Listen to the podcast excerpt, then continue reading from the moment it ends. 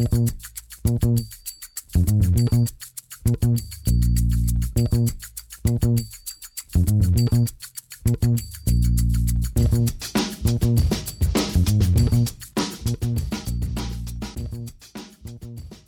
damit hallo und herzlich willkommen zu Football Rausch. Mein Name ist Tim Rausch und an meiner Seite ist an diesem Montag wie immer Rahman Ruppreil. Hallo Rahman. Hallo Tim. Wie ihr schon im Titel gesehen habt, habt äh, steht die NFC North an. Die Packers, die Lions, die Bears und die Vikings sind auf dem Programm heute. Wir gehen die Kader durch, geben einen Ausblick auf die Saison. Äh, wir müssen vorher einmal sagen, Packers äh, starten mit Rogers bei uns, ne? Ja, also das wäre jetzt auch ein bisschen vermessen gewesen, wenn wir das ohne Rogers gemacht hätten, einfach weil die Bilanz sich um ja fast zehn Siege wahrscheinlich ändern würde. Ich weiß es nicht genau, aber sie würde sich natürlich sehr, sehr erheblich ändern. Und äh, das ist ein sehr großes Durcheinander, aber ich sehe das jetzt nicht so wie bei Watson. Das ist eine andere Situation. Ähm, haben wir öfter mal gesehen, sowas. Und ich glaube, dass, dass Rogers im Endeffekt in Woche 1 auf dem Platz stehen wird für die Packers. Ja, wir hatten hier die Division Preview extra ein bisschen rausgezögert, in der Hoffnung, äh, dass sich vielleicht in dem Zeitraum noch was tut. Ähm, aber Stand heute ist da noch viel ungeklärt hinter den Kulissen bei den Packers. Ähm, zu denen kommen wir ja ganz zum Schluss. Wir werden natürlich auch ein bisschen noch über Jordan Love reden. Was kann er mitbringen, wenn er aufs Feld gehen muss? Ähm, aber das, wie gesagt, erst am Ende, weil äh, die Detroit Lions, die stehen zuerst an. Letztes Jahr fünf Siege geholt, ähm, neuer Head Coach und das ganze Team wurde eigentlich umstrukturiert. Dan Campbell, Rahman, bist du ein Fan? Schwierig. Schwierig, schwierig. Also bisher hatte er ja noch nie äh, so eine prominente Rolle sowieso nicht, aber er war jetzt ja auch kein Offensive Coordinator, war Tight End Coach ähm, und war, ist ja auch ein ehemaliger Tight End. Ich finde es ich find's in der Situation, wenn er quasi die Chance bekommt, dann genau in so einer Situation gar keinen Druck, die Lions immer einen kompletten Neuaufbau. Er hat ja jetzt nicht viel zu verlieren und ich sehe jetzt auch nicht, warum er irgendwie entlassen werden sollte in dieser Saison. Wie gesagt, weil die Erwartungen einfach gering sind. Aber so wie er sich jetzt präsentiert hat, natürlich ähm, für, für eine Mannschaft gut, äh, sehr motiviert. Da weißt du, dass es in der Kabine auch mal knallen wird. Aber ich bin halt noch skeptisch, was sportlich dann wirklich dahinter ist. Ähm, gerade offensiv, wie das System sein wird. Äh, sie haben dann Anthony Lynn noch geholt als Offensive Coordinator. Ich meine, im Endeffekt über Lynn wurde viel gelacht in den letzten Jahren, aber es war meistens dann gar nicht mal wegen seines Playcallings doch auch, aber, aber viel mehr eigentlich wegen seines Managements als, als Head Coach, äh, Time Management vor allem. Das wird er jetzt nicht machen müssen. Jetzt kann er sich nur darauf konzentrieren, welche Plays er callt. Aber auch da äh, war ich nicht immer begeistert, was die Chargers gemacht haben. Deswegen insgesamt bin ich skeptisch. Ja, bei den Lions äh, startet alles auf Quarterback. Da ist nicht mehr Matthew Stafford, der die Piff umherwirft, sondern wahrscheinlich Jared Goff. Ähm, Jared Goff. Äh, ist das jetzt vielleicht jetzt für ihn so eine Chance, zu zeigen, dass er doch was drauf hat? Oder glaubst du, dass der einfach, weil jetzt die Umstände in der Offensive, zu der wir gleich noch ein bisschen mehr kommen, ähm, nicht so gut sind wie bei den Rams, das Offensive Play Calling nicht so gut ist wie bei den Rams, dass er einfach nicht mal mehr ein Starting Quarterback sein kann? Wo geht die Reise fürs, für Jared Goff hin? Ich muss echt sagen, ich ahne Böses. Ich ahne wirklich Böses. Ähm, erstmals Jared Goff ohne McVay.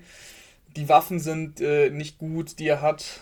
Kann man die überhaupt als Waffen bezeichnen, ist die andere Frage. Ähm, ja, also ich, er muss eigentlich das Spiel selber machen. Das erste Mal in seiner Karriere hat er keinen Einfluss von seinem Headcoach oder Playcaller, der dafür bekannt ist, dass er sehr kreativ wäre und ähm, dein, dein Quarterback besser macht. Er hat keine Waffen, er hat eigentlich nur einen guten Running Back und das war's.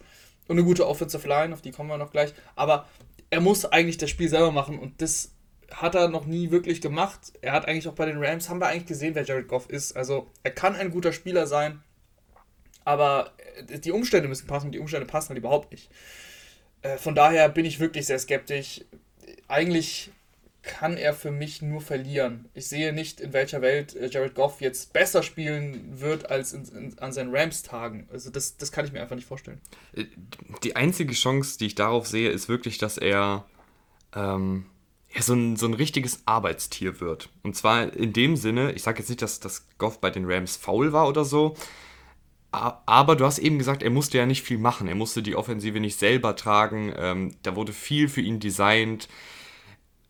jetzt bei den Lions muss er sich selber tragen. Und an sich hat ja Goff die, die Anlagen, ein richtig guter Quarterback zu werden. Er hat die, er hat die Wurfkraft, er hat die Präzision bei vielen Pässen gut dabei gehabt. Ähm, er hatte, finde ich, auch in der Vergangenheit immer mal wieder Spiele, wo man gedacht hat, okay, Jared Goff, das ist der Grund, warum er hier 2016 an Nummer 1 gedraftet wurde. Aber ich habe immer so ein bisschen das Gefühl gehabt, dass, und ich will ihm jetzt nichts unterstellen, und er hört es ja sowieso nicht, von daher ist es ja auch eigentlich egal, dass der hat jetzt nicht die allerbeste Mentalität. Kann man das so sagen? Oder ist das jetzt zu gemein hier, wenn ich ja, nee, über den Teich ruhig, gucke? Wir können ruhig gemein sein.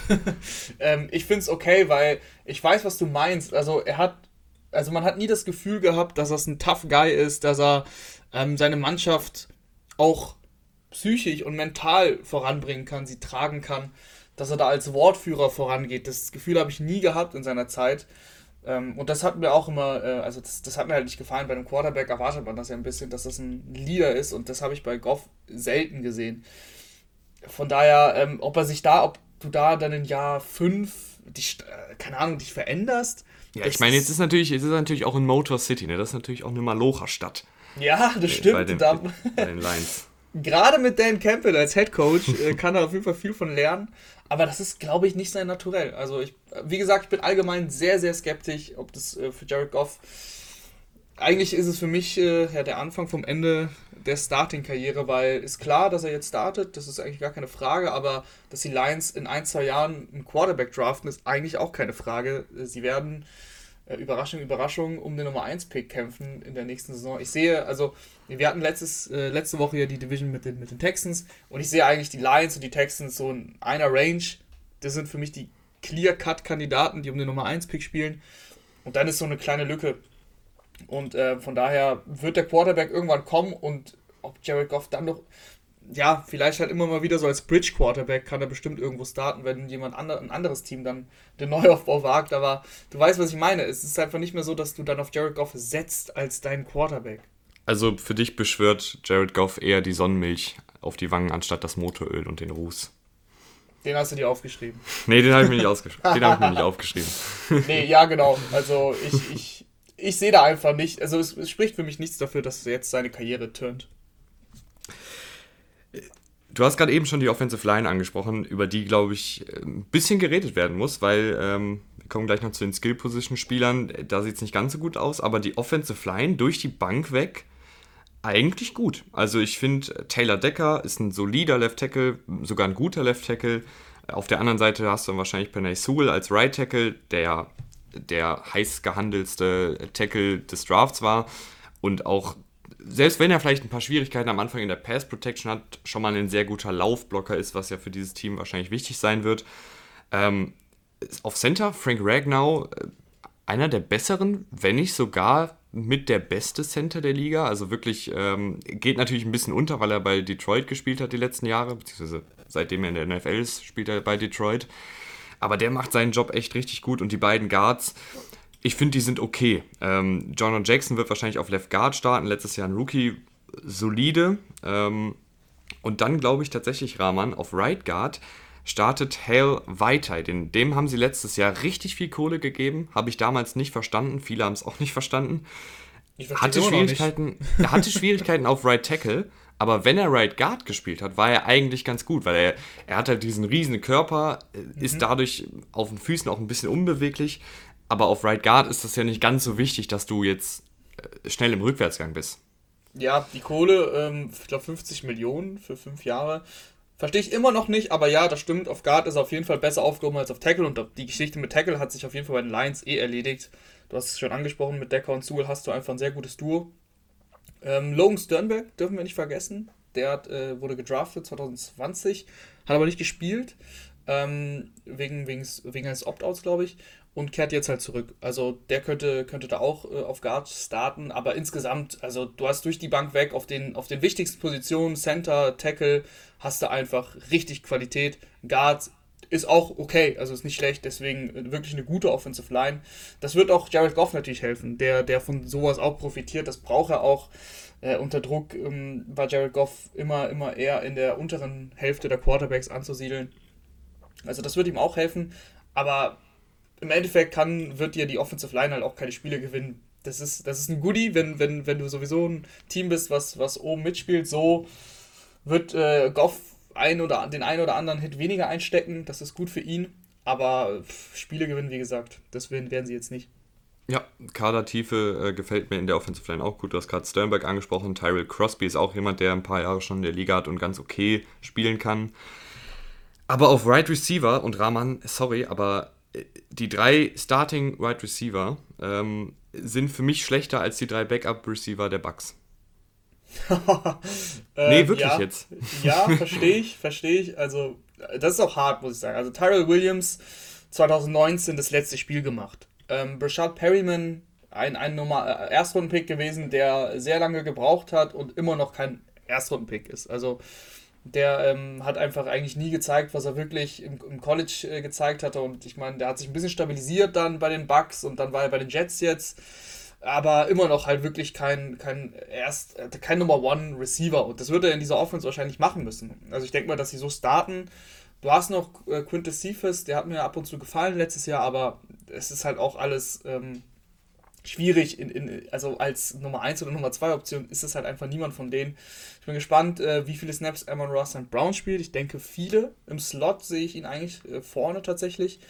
Ähm, sie haben auch Allison, Ger Geronimo Allison, den hatten sie, glaube ich, sogar schon, hatten sie schon letztes Jahr und der hat äh, Opt-out gemacht, ich glaube schon, aber wie auch immer, also sie haben viele Namen, die man auch kennt, die man äh, gehört hat, Khalif Raymond kommt von den Titans, aber das ist alles eigentlich von der Qualität her äh, sehr schwierig, äh, überhaupt Nummer 2 Receiver zu sagen. Ja, also ich finde, die, die einzigen, die mich jetzt hier wirklich ein bisschen anlächeln, ist ein Quintus Cephas, du hast eben schon gesagt. Ähm, hat mir auch in seinem Rookie ja ab und an mal gefallen. Sehr gute Catch-Rate und ist so ein bisschen wie Marvin Jones, der ja gegangen ist, ähm, vom, vom Spielstil her, finde ich. Den finde ich ganz gut, weil er ist eben auch noch jung. Ich meine, was Tyrell Williams, ein Brishard Perryman, die werden jetzt nicht mehr durch die Decke gehen. Äh, die haben jetzt irgendwie schon vier, fünf, sechs Jahre auf dem Buckel. Ähm, da will ich jetzt eigentlich fast lieber einen Cephas sehen, weil es, sie werden ja eh nicht um die Playoffs spielen. Ja, und dann ja. würde ich es eigentlich gut finden, wenn man dann den, den Youngster eine Chance gibt. Und Emma Russ und Brown, ich weiß, die Teile der deutschen Football-Community äh, gehen schon steil und sehen ihn schon im All-Pro-Team. er wird zumindest, er wird zumindest viele Möglichkeiten kriegen. Und, und Amon Russ und Brown ist tatsächlich auch, finde ich, ein solider Receiver. Nicht der allerathletischste Typ, also ich glaube jetzt nicht, dass das jemand wird, der jetzt irgendwann mal, selbst wenn alles gut läuft, ein Top 10 Receiver sein wird, weil er einfach nicht dieser unfassbare Athlet ist, der alle Routen laufen kann und der ein Deep Threat sein kann, ähm, sondern er ist halt wirklich jemand, der wahrscheinlich im Slot zu Hause sein wird, da aber konstant abliefern wird, schätze ich mal, weil er das auch im College gemacht hat, weil er gute Routen läuft. Ähm, und ich denke, dass er vielleicht für, für Goff so ein bisschen diese Cooper Cup-Rolle einnimmt, weißt du, eine, eine dynamische Anspielstation aus dem Slot heraus, der auch ein bisschen Yards auf eigene Faust kreieren kann. Ich kann mir tatsächlich gut vorstellen, dass St. Brown ganz, ganz viele Tage zieht. Also vielleicht sogar die meisten im Team. Ja, ähm, ich bin gespannt, ob wie, wie, wie es mit den Snaps aussieht, ob er quasi einer der ersten beiden Receiver im Endeffekt dann sein wird, weil ich mir vorstellen kann, dass sie auch viel mit zwei Titans spielen. Also ohnehin, äh, hast du eben schon angerissen, erwarte ich, dass sie viel, viel laufen werden. Ähm, Campbell, ja, der wirkt halt so ein bisschen oldschool, ähm, dass er gerne, gerne die Piff, wie du sagen würdest, laufen möchte. Dann haben sie ihn, äh, mit Lynn einen ehemaligen Running Back, der auch bei, bei den Chargers eine der höchsten Laufquoten immer hatte und diese Offense, äh, gerade mit der Offensive Line, die ja gut ist, die, und mit einem äh, DeAndre Swift, der ein, ein wirklich sehr guter Running Back ist, die kann sich das auch erlauben. Jared Goff braucht auch diese Entlastung und daher gehe ich auch davon aus, dass du mit zwei Titans spielst. Die gefallen mir eigentlich auch ganz gut, muss ich sagen. Also TJ Hawkinson äh, hat sich jetzt äh, bewiesen. Der achte Pick war ja, das ist natürlich echt hoch. Aber ich finde, er hat sich wirklich gemacht. Ob er jetzt ein achter Pick wert ist, kann man sich darüber streiten. Ist aber ein guter Receiving Titan, der auch blocken kann. Äh, sie haben Darren Fels geholt ist gerade in der äh, Red Zone und bei Short Yardage Situationen, einfach weil er super, super Athlet ist, äh, gut, kann auch, kann auch solide blocken. Also das gefällt mir ganz gut. Ähm, und du musst ja auch, wenn du so, ich meine, die Receiver-Probleme haben wir jetzt klar gemacht, dann macht es auch nicht so viel Sinn, ständig mit drei Receivern zu spielen. Ja, äh, Hawkinson, glaube ich, muss man nicht sonderlich viel sagen. Ich, ich erwarte tatsächlich, dass er noch einen Schritt nach vorne macht. einfach weil Dan Campbell ja auch dieser, dieser Tight End Coach war bei den Saints und finde ich bei den Saints immer sehr gut die Titans ausgebildet hat. Also wenn es jetzt ein Jared Cook war, ein Adam Troutman ähm, oder wer auch immer, glaube ich, dass Hawkinson vielleicht noch einen Schritt nach vorne macht ähm, und da sich dann wirklich als einer der besten Tight Ends der Liga etabliert. Vielleicht ein bisschen hinter Kittle, Casey und Waller, aber vielleicht auf Platz 4, auf Platz 5, irgendwo so in der Reihe. Ähm, und dann Rahman die Running Backs. Die Running Backs, finde ich, sind gut, sogar mit ein bisschen Upside noch. Also der Andre Swift, was hast du von ihm letztes Jahr gesehen? Ähm, hat mir wirklich gefallen. Also er wurde am Anfang nicht so sehr eingesetzt. Weiß der Geier warum. Die Lions hatten ja noch Peterson und ähm, sie hatten noch Carrion Johnson, der aber jetzt auch nicht so viele Snaps gesehen hat. Aber insgesamt wurde er für mich ziemlich eingesetzt. Für mich ist die Andre Swift wirklich ein klarer Three-Down-Back. Ähm, wirklich guter Receiver guter Runner. Das Gesamtpaket gefällt mir einfach wirklich gut. Ich glaube auch, das ist auch dieses Mal das ist einfach so ein Lions-Ding. Das, ist, das ist auch gar nicht verkehrt an sich, wenn man, wenn man die Arbeit der Running Backs ein bisschen splittet, weil die tragen die meiste Last, was, was im Endeffekt die, die Hits und so weiter angeht. Äh, sie haben Jamal Williams geholt, der bei den Packers auch ähm, ja, fast, fast 50% der Snaps tatsächlich gespielt hat. Also waren immer so 40 bis 50 und da auch Aaron Jones entlastet hat. Ich glaube, der wird ziemlich genau die gleiche Rolle bei den, bei den Lions spielen. Äh, Jamal Jefferson haben sie noch gedraftet. Da bin ich ganz äh, gespannt, wie der, wie der aussieht. Der wird, glaube ich, auch seine Snaps bekommen. Aber insgesamt bin ich eigentlich ein Riesenfan von Swift und würde mich freuen, wenn er zumindest ja 60 plus Prozent Snaps spielt. Das würde, das wäre schon äh, schön. Ja, ich finde Jamal Williams als, als Komplementär-Back auch ganz gut, weil er halt.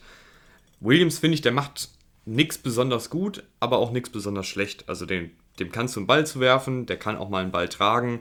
Ist jetzt natürlich nicht der, der allerexplosivste Typ, aber ein guter Typ auch abseits des Feldes und halt jemand, dem, ja, da, da, da, das wird dich nicht ein Spiel kosten, wenn der auf dem Feld steht. Und äh, das finde ich als, als Backup Running Back völlig in Ordnung. Die defensive Rahman, ähm, die hat sich nicht nur personell verändert, sondern auch mit einem neuen Defensive Coordinator. Aaron Glenn kommt von den Saints. Äh, generell hat Dan Campbell ja einige Saints-Spieler und, und Coaches mitgebracht. Fangen wir mal an in der Front 4, also beziehungsweise in der Defensive Line, weil die wird jetzt wahrscheinlich dann äh, in ein 4-3-System ähm, in einem 4-3-System auflaufen. Ja, ich finde, die hat eigentlich Potenzial. Also du hast äh, Brockers geholt, ja, der ist inside als Defensive Tackle jetzt nicht mehr so gut, wie sein Name ähm, mal ausgesagt hat, aber er ist immer noch ein solider Spieler. Du hast äh, im Draft was gemacht, du hast Onvo Zurike geholt äh, und McNeil, die kamen beide im Draft, zweite und dritte Runde, äh, auch für die Interior Line, also da bist du dann eigentlich schon ganz gut aufgestellt. Okwara, der letztes Jahr wirklich überzeugt hat, den haben sie verlängert und Trey Flowers der konnte irgendwie noch nicht keinen Fuß in, in Detroit wirklich richtig setzen. Letztes Jahr dann auch viel verletzt verpasst. Aber das Potenzial ist ja da. Also Trey Flowers ist eigentlich ein guter Pass-Rusher. Aquara hat wirklich äh, einiges gezeigt letztes Jahr. Und Interior gefällt mir das eigentlich auch ganz gut. Also das geht auf jeden Fall schlechter. Ja, äh, die Defensive Tackles, äh, finde ich, haben auch ein bisschen Potenzial. Also Brockers, äh, mehr Laufverteidiger als, als Pass-Rusher in, in seinem jetzigen Zeitpunkt der Karriere. Ähm, und dann mit McNeil und Onwuzuriki hast du eigentlich zwei komplett unterschiedliche Defensive Tackles geholt. Onwuzuriki eher dieser explosive, undersized äh, Pass-Rush-Typ, also der jetzt vielleicht nicht unbedingt beim First Down auf dem Feld stehen sollte und den, den Lauf verteidigen sollte, sondern eben bei Third Down, wenn es ein klares Passing Down ist, stellt ihn auf und dann gibt er aber mal Vollgas Richtung Quarterback. Und McNeil halt eher dieser Laufstopper, ähm, mit ein bisschen Explosivität im Pass aber ich glaube jetzt nicht, dass er jemals ein, ein, gefährlicher Defensive Tackle wird, was, was Sex oder sowas angeht. Ähm, und ich finde auch Trey Flowers, du hast gesagt, er hat keinen Fuß bisher da gesetzt. Ich fand ihn okay, ähm, beziehungsweise eigentlich ganz gut dafür, dass halt auch die Umstände unter Matt Patricia ja nicht sonderlich Er kriegt halt fünf Jahre 90 Millionen, ne? Das ist, das meine ich im Endeffekt. Ja, also, ja. Das hat er noch nicht gezeigt. Und ja, da waren Verletzungen dabei, das habe ich ja schon angesprochen, aber da muss einfach mehr kommen. Und wenn, wenn Trey Flowers gesund ist, ähm, dann finde ich, da geht richtig was mit Okwara. Und die, die, wie gesagt, Inside gefällt mir ja auch. Jung, junges Talent, dass du da jetzt reinwirfst, ähm, haben wir eh nicht viel zu verlieren. Aber grundsätzlich ähm, ist das okay.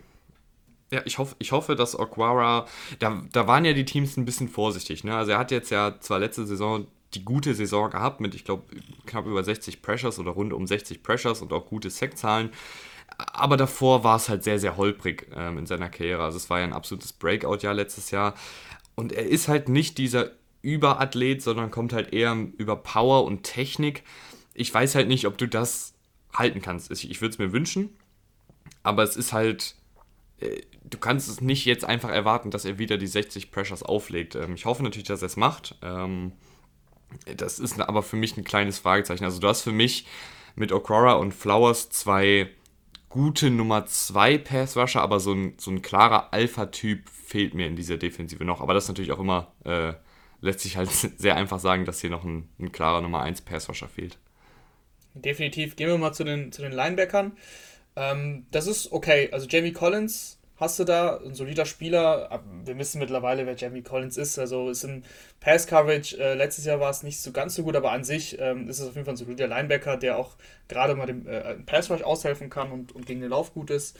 Ähm, daneben glaube ich, dass sie mit Alex Anzalone spielen werden. Sie haben letztes Jahr mit Jalani Tawai auch viel gespielt. Äh, das war ganz, ganz mies. Also laut PFF war er der viertschlechteste Linebacker überhaupt in der, in der gesamten Liga. Äh, deswegen glaube ich, dass da Alex Anzalone, der deutlich erfahrener ist, das starten wird. Ja, wenn, wenn sie mit Anzalone und Collins spielen, dann ist es halt okay. Also es ist beeindruckt mich jetzt nicht, aber ist jetzt auch nicht schlecht. Vielleicht kann ja Jamie Collins jetzt unter Aaron Glenn, der von den Saints kommt, so ein bisschen die Demario Davis-Rolle einnehmen, dass er dann so sehr kreativ eingesetzt wird, auch mal als Blitzer, dann mal in Coverage, äh, viel an der Line of Scrimmage rumlungert. Äh, vielleicht finden sie einen kreativen Weg, Collins einzusetzen, weil ich finde ihn ja eigentlich einen guten Spieler. Also er ist halt sehr athletisch, aber hat bisher, finde ich, immer eigentlich nur bei den Patriots wirklich gut funktioniert. Ja, und was sagt uns das? Dass Coaching da sehr wichtig ist und dann ist das ein guter Punkt auf jeden Fall. Die Mary Davis-Rolle, da würde ich ihn auch sehen. Fände ich interessant auf jeden Fall. Alex Anzaloni ja auch ein alter Saints-Spieler, also da ist schon, da ist sehr viele Saints-Parallelen, die die man da ziehen kann. Secondary, finde ich, ist ähm, könnte ein großes Fragezeichen werden, könnte aber auch ein bisschen Potenzial versprechen. Also letztes Jahr, äh, fangen wir mal auf Cornerback an. Letztes Jahr äh, Jeff Okuda, der dritte Pick im Draft, oder was der vierte? Ich weiß es nicht mehr genau. Der dritte. Der dritte Pick im Draft. Ein Jahr zum Vergessen. Also wirklich, es, es war nicht gut, was Okuda gemacht hat. Ähm, es lag nicht nur am Scheme, auch er wurde einfach dann ab und an im 1 gegen 1 geschlagen. Und ich weiß nicht, bei ihm ist vielleicht so ein bisschen das Problem, dass er nicht dieser überathletische Cornerback ist. Also er ist jetzt nicht von der Athletik her wie ein Jalen Ramsey oder ein Jay Alexander, sondern er muss wirklich, um in der NFL diesem Top 3 Pick gerecht zu werden, muss er wirklich perfekt spielen. Und wenn du halt nicht dieser Überathlet bist, dann ist es automatisch schwieriger, wenn du mal einen kleinen Fehler machst, den wieder auszugleichen vielleicht jetzt in einem, in einem Scheme, was ein bisschen mehr auf Zone Coverage setzt, was ein bisschen mehr dann auch einfacher ist für die Cornerbacks zu spielen, ähm, als jetzt immer Man Coverage gegen den besten gegnerischen Receiver, ist es vielleicht für ihn etwas, wo er sich jetzt verbessern kann, wo er einen Schritt nach vorne machen kann, auch mit einem Jahr Erfahrung. Wir sehen das ja ganz oft bei Cornerbacks, dass die in den ersten Jahren Schwierigkeiten haben. Also ich glaube, Jeff Okuda, ich würde ihn auf keinen Fall noch abschreiben, ich glaube, keiner schreibt ihn ab. Ähm, aber es muss halt gesagt werden, dass letztes Jahr einfach nicht gut war. Ja, er war überfordert. Also die ganze Situation war, glaube ich, einfach eine Nummer zu viel. Es kam zu früh, auch dieser Status, dieser klare Number One Corner zu sein, weil er eben mit dem dritten Pick auch geholt wurde und das Potenzial ist ja da. Es wird besser werden, es wird definitiv besser werden. Ähm, du hast dieses Jahr auch Quinton Dunbar an deiner Seite, finde ich einen sehr soliden Nummer 2 Corner. Ähm, gefällt mir gut, dass sie, dass sie den äh, geholt haben. Sie haben noch ähm, Melifonwu gedraftet. Äh, da bin ich gespannt, wie sie es im Endeffekt lösen mit dem, mit dem Slot, weil ich sehe im Endeffekt keinen, der wirklich im Slot spielt. Äh, Melifonwu hat im College auch kaum Slot gespielt. Ist ein großer Receiver, der aber für seine Größe ähm, tatsächlich ganz, ganz flink ist. Also ich kann mir schon vorstellen, dass er, dass er den Slot dann besetzt. Quinton Dunbar ist ja sehr, sehr erfahren, ähm, eigentlich fast immer äh, Outside gespielt. Muss man sehen, wie sie es lösen wie du gesagt hast, also die, die haben durchaus Potenzial. Dunbar, jetzt wissen wir, wir wissen, wer Quinton Dunbar ist, das ist ein guter Nummer 2, aber halt mit den, mit den jungen Okuda und mit den Fonwu ähm, kann auf jeden Fall sehr gut sein, aber es kann natürlich auch, wenn, wenn Okuda sich jetzt einfach nicht entwickelt oder immer noch Probleme hat, dann kann es auch schnell den Bach runtergehen. Ich glaube, im, im Nickel, also beziehungsweise Slot Corner wird wahrscheinlich Corn Elder übernehmen. Den haben sie noch von den Panthers geholt. Aber auch der ist halt, äh, war okay. Ähm, ist aber jetzt kein Slot Corner, der dich jetzt irgendwie vom Hocker haut. Es gibt viele, viele solide Slot Corner und da würde ich Corn Elder hinzuziehen. Und ich glaube, dass er den Job da gewinnen wird, ähm, bevor der jetzt ein Melifonu äh, konvertieren muss ähm, ja. von Outside zum Slot. Der einzige Spieler, den, über den ich noch kurz reden würde, ist Amani Uruvarie. Die, die, die Lions haben viele schwierige äh, Namen irgendwie. Das ist aber jedes, jedes Team bei uns ist immer das Gleiche. Aber ähm, der war auf jeden Fall letztes Jahr ganz gut hin und wieder, manchmal sogar sehr gut. Dann auch wieder Spiele gehabt, wo er stark abgefallen ist, aber auch jemand, den man da vielleicht noch entwickeln kann als Outside Cornerback. Ich glaube einfach, dass du da vier Spieler hast mit Melifonwu, Dunbar, Oruvarie und Okuda. Zwei solide Starter wirst du da sicherlich dann am Ende haben. Und ich glaube, dass die Cornerbacks nicht ganz so ein großes Problem werden wie die Safeties, weil die Safeties, Tracy Walker, hatte ein sehr, sehr gutes Rookie-Jahr, ein gutes zweites Jahr, aber dann irgendwie letztes Jahr nicht gut. Ähm, vielleicht sagen wir hier, okay, bei den Lions lief es letztes Jahr generell einfach nicht gut und Matt Patricia und das Defensive Scheme und Co. Aber Tracy Walker als Free Safety fand ich am Anfang eigentlich ganz gut, aber letztes Jahr eben nicht gut und dann auch auf Safety, äh, auf Strong Safety, Will Harris, ja, guter Athlet, aber bisher auch echt wenig gezeigt. Ja, tatsächlich für mich äh, eins der schlechteren Safety-Duos der Liga, also auf jeden Fall äh, Bottom 10 in, in der Liga. Muss man jetzt gar nicht viel zu sagen. Beide in Coverage nicht so gut. Äh, ist jetzt auch nicht so, dass sie dafür die Top-Laufverteidiger wären. Es ist okay, aber das ist insgesamt einfach zu wenig, gerade als Duo. Ähm, da lastet natürlich dann noch mehr Verantwortung auf, auf den Cornerbacks und wenn die dann geschlagen werden, dann ist wahrscheinlich, kommt dann auch nicht mehr so viel häufig. Ja, die Secondary, also Cornerbacks sind für mich so ein bisschen Wundertüte. Safety eigentlich keine Wundertüte, weil ich nicht sehe, wie, wie die jetzt wirklich herausragen sollen. Schwierig, da muss auf jeden Fall vom Pass Rush und von der Front 7 einiges kommen, um quasi da den Laden dann im Endeffekt auch dicht zu halten. Ja, ich ähm, würde sagen, wir gehen mal rüber zu der Bilanzvorschau. Ja, ähm, ich habe es eben schon angedeutet, sie kämpfen für mich um den Nummer 1-Pick. Ich hab, bin den Schedule durchgegangen, ich war zwischen zwei und drei Siegen, aber ich, ich traue halt Jared Goff auch nichts zu. Deswegen zwei Siege. Ich bin tatsächlich ein bisschen freundlicher. Ich habe drei Siege, also bei mir gehen sie 3 und 14. ähm, ja, ich habe auch überlegt, zwei oder drei. Also es ist schon okay. es, ist, es ist auch ein harter Anfang. Also ich, ich habe es gerade leider nicht offen, aber ich, ich erinnere mich dunkel, dass es gerade in den Anfangsspielen äh, direkt mal richtig scheppern könnte. Moment, ich mach's kurz auf. Ja, die ersten drei Spiele gegen die 49ers, gegen die Packers und gegen die Ravens. Äh, ja, da also, startest du halt mal schnell 0-3. das ist halt wirklich ein sehr, sehr undankbarer Start für ein Team, was gerade äh, einen Totalumbruch hinter sich hat. Könnte halt dann schnell 0-3 stehen und dann kann dann vielleicht auch die ähm, kniescheibenbeißende Mentalität, lässt dann vielleicht ein bisschen nach.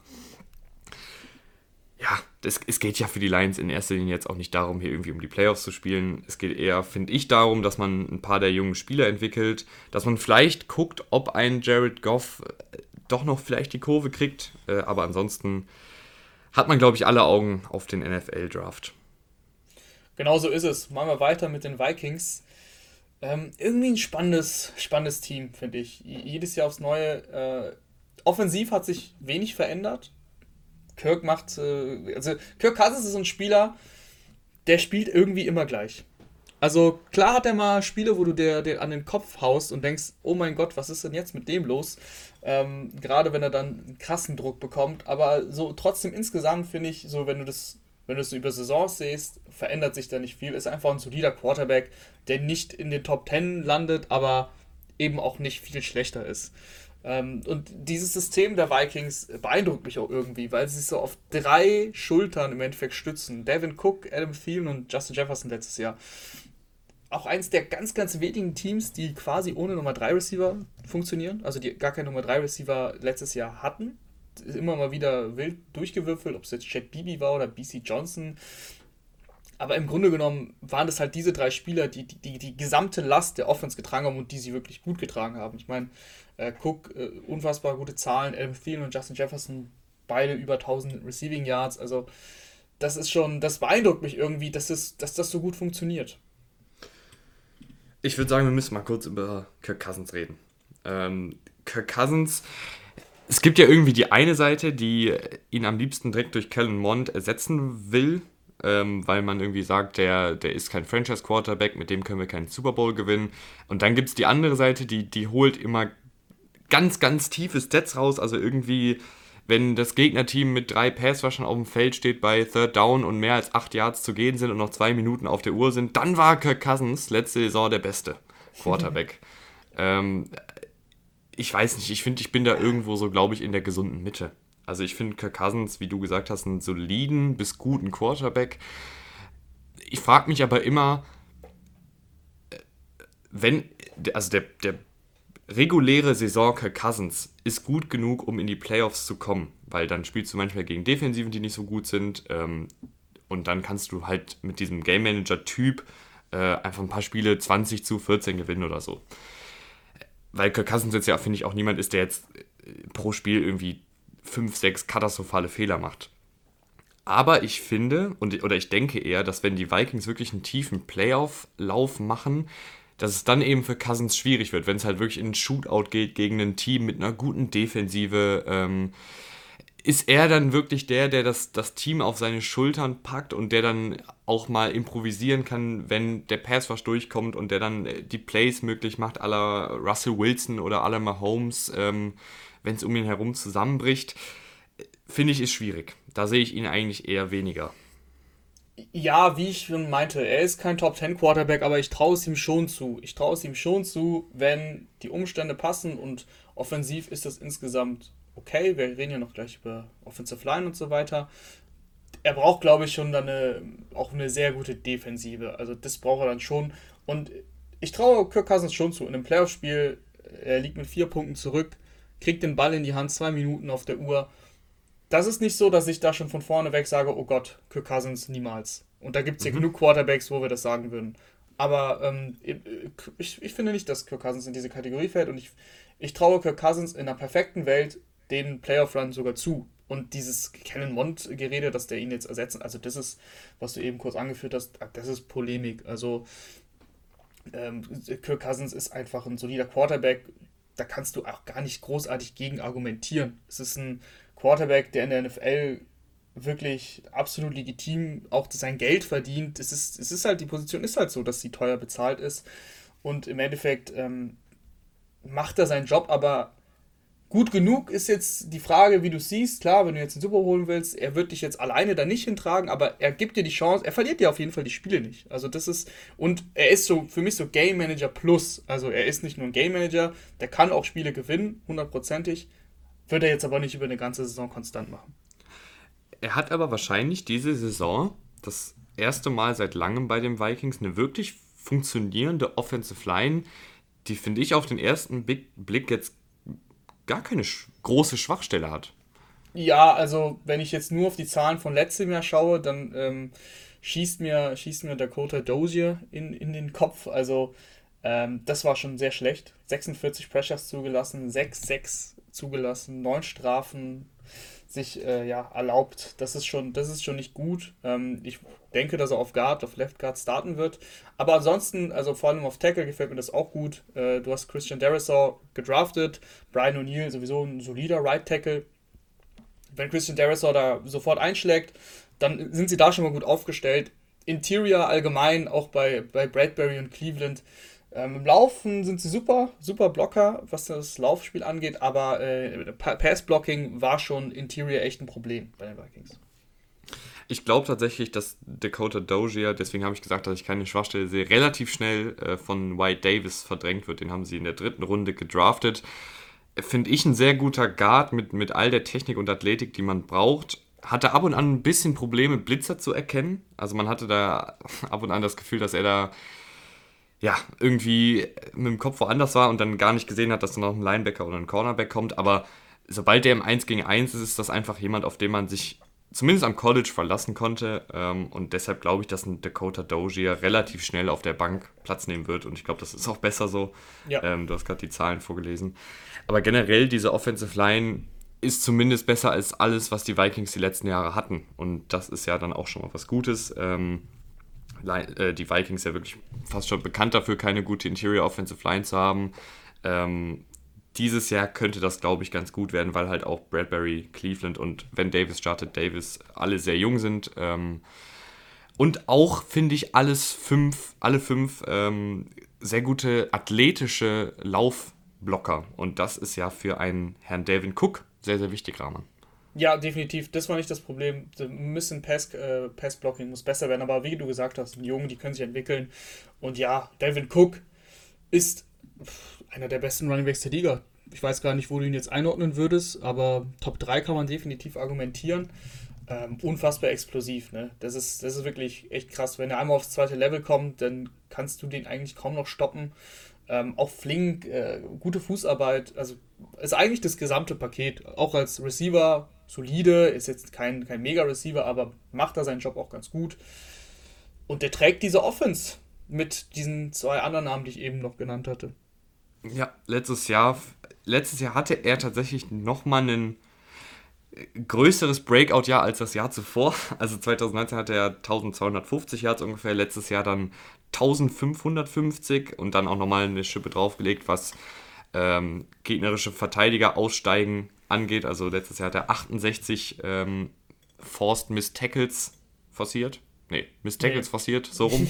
ja. ähm, also 68 Mal einen Verteidiger aussteigen lassen, dazu 3,3 Yards nach dem Contact mit einem Defensivspieler pro Lauf.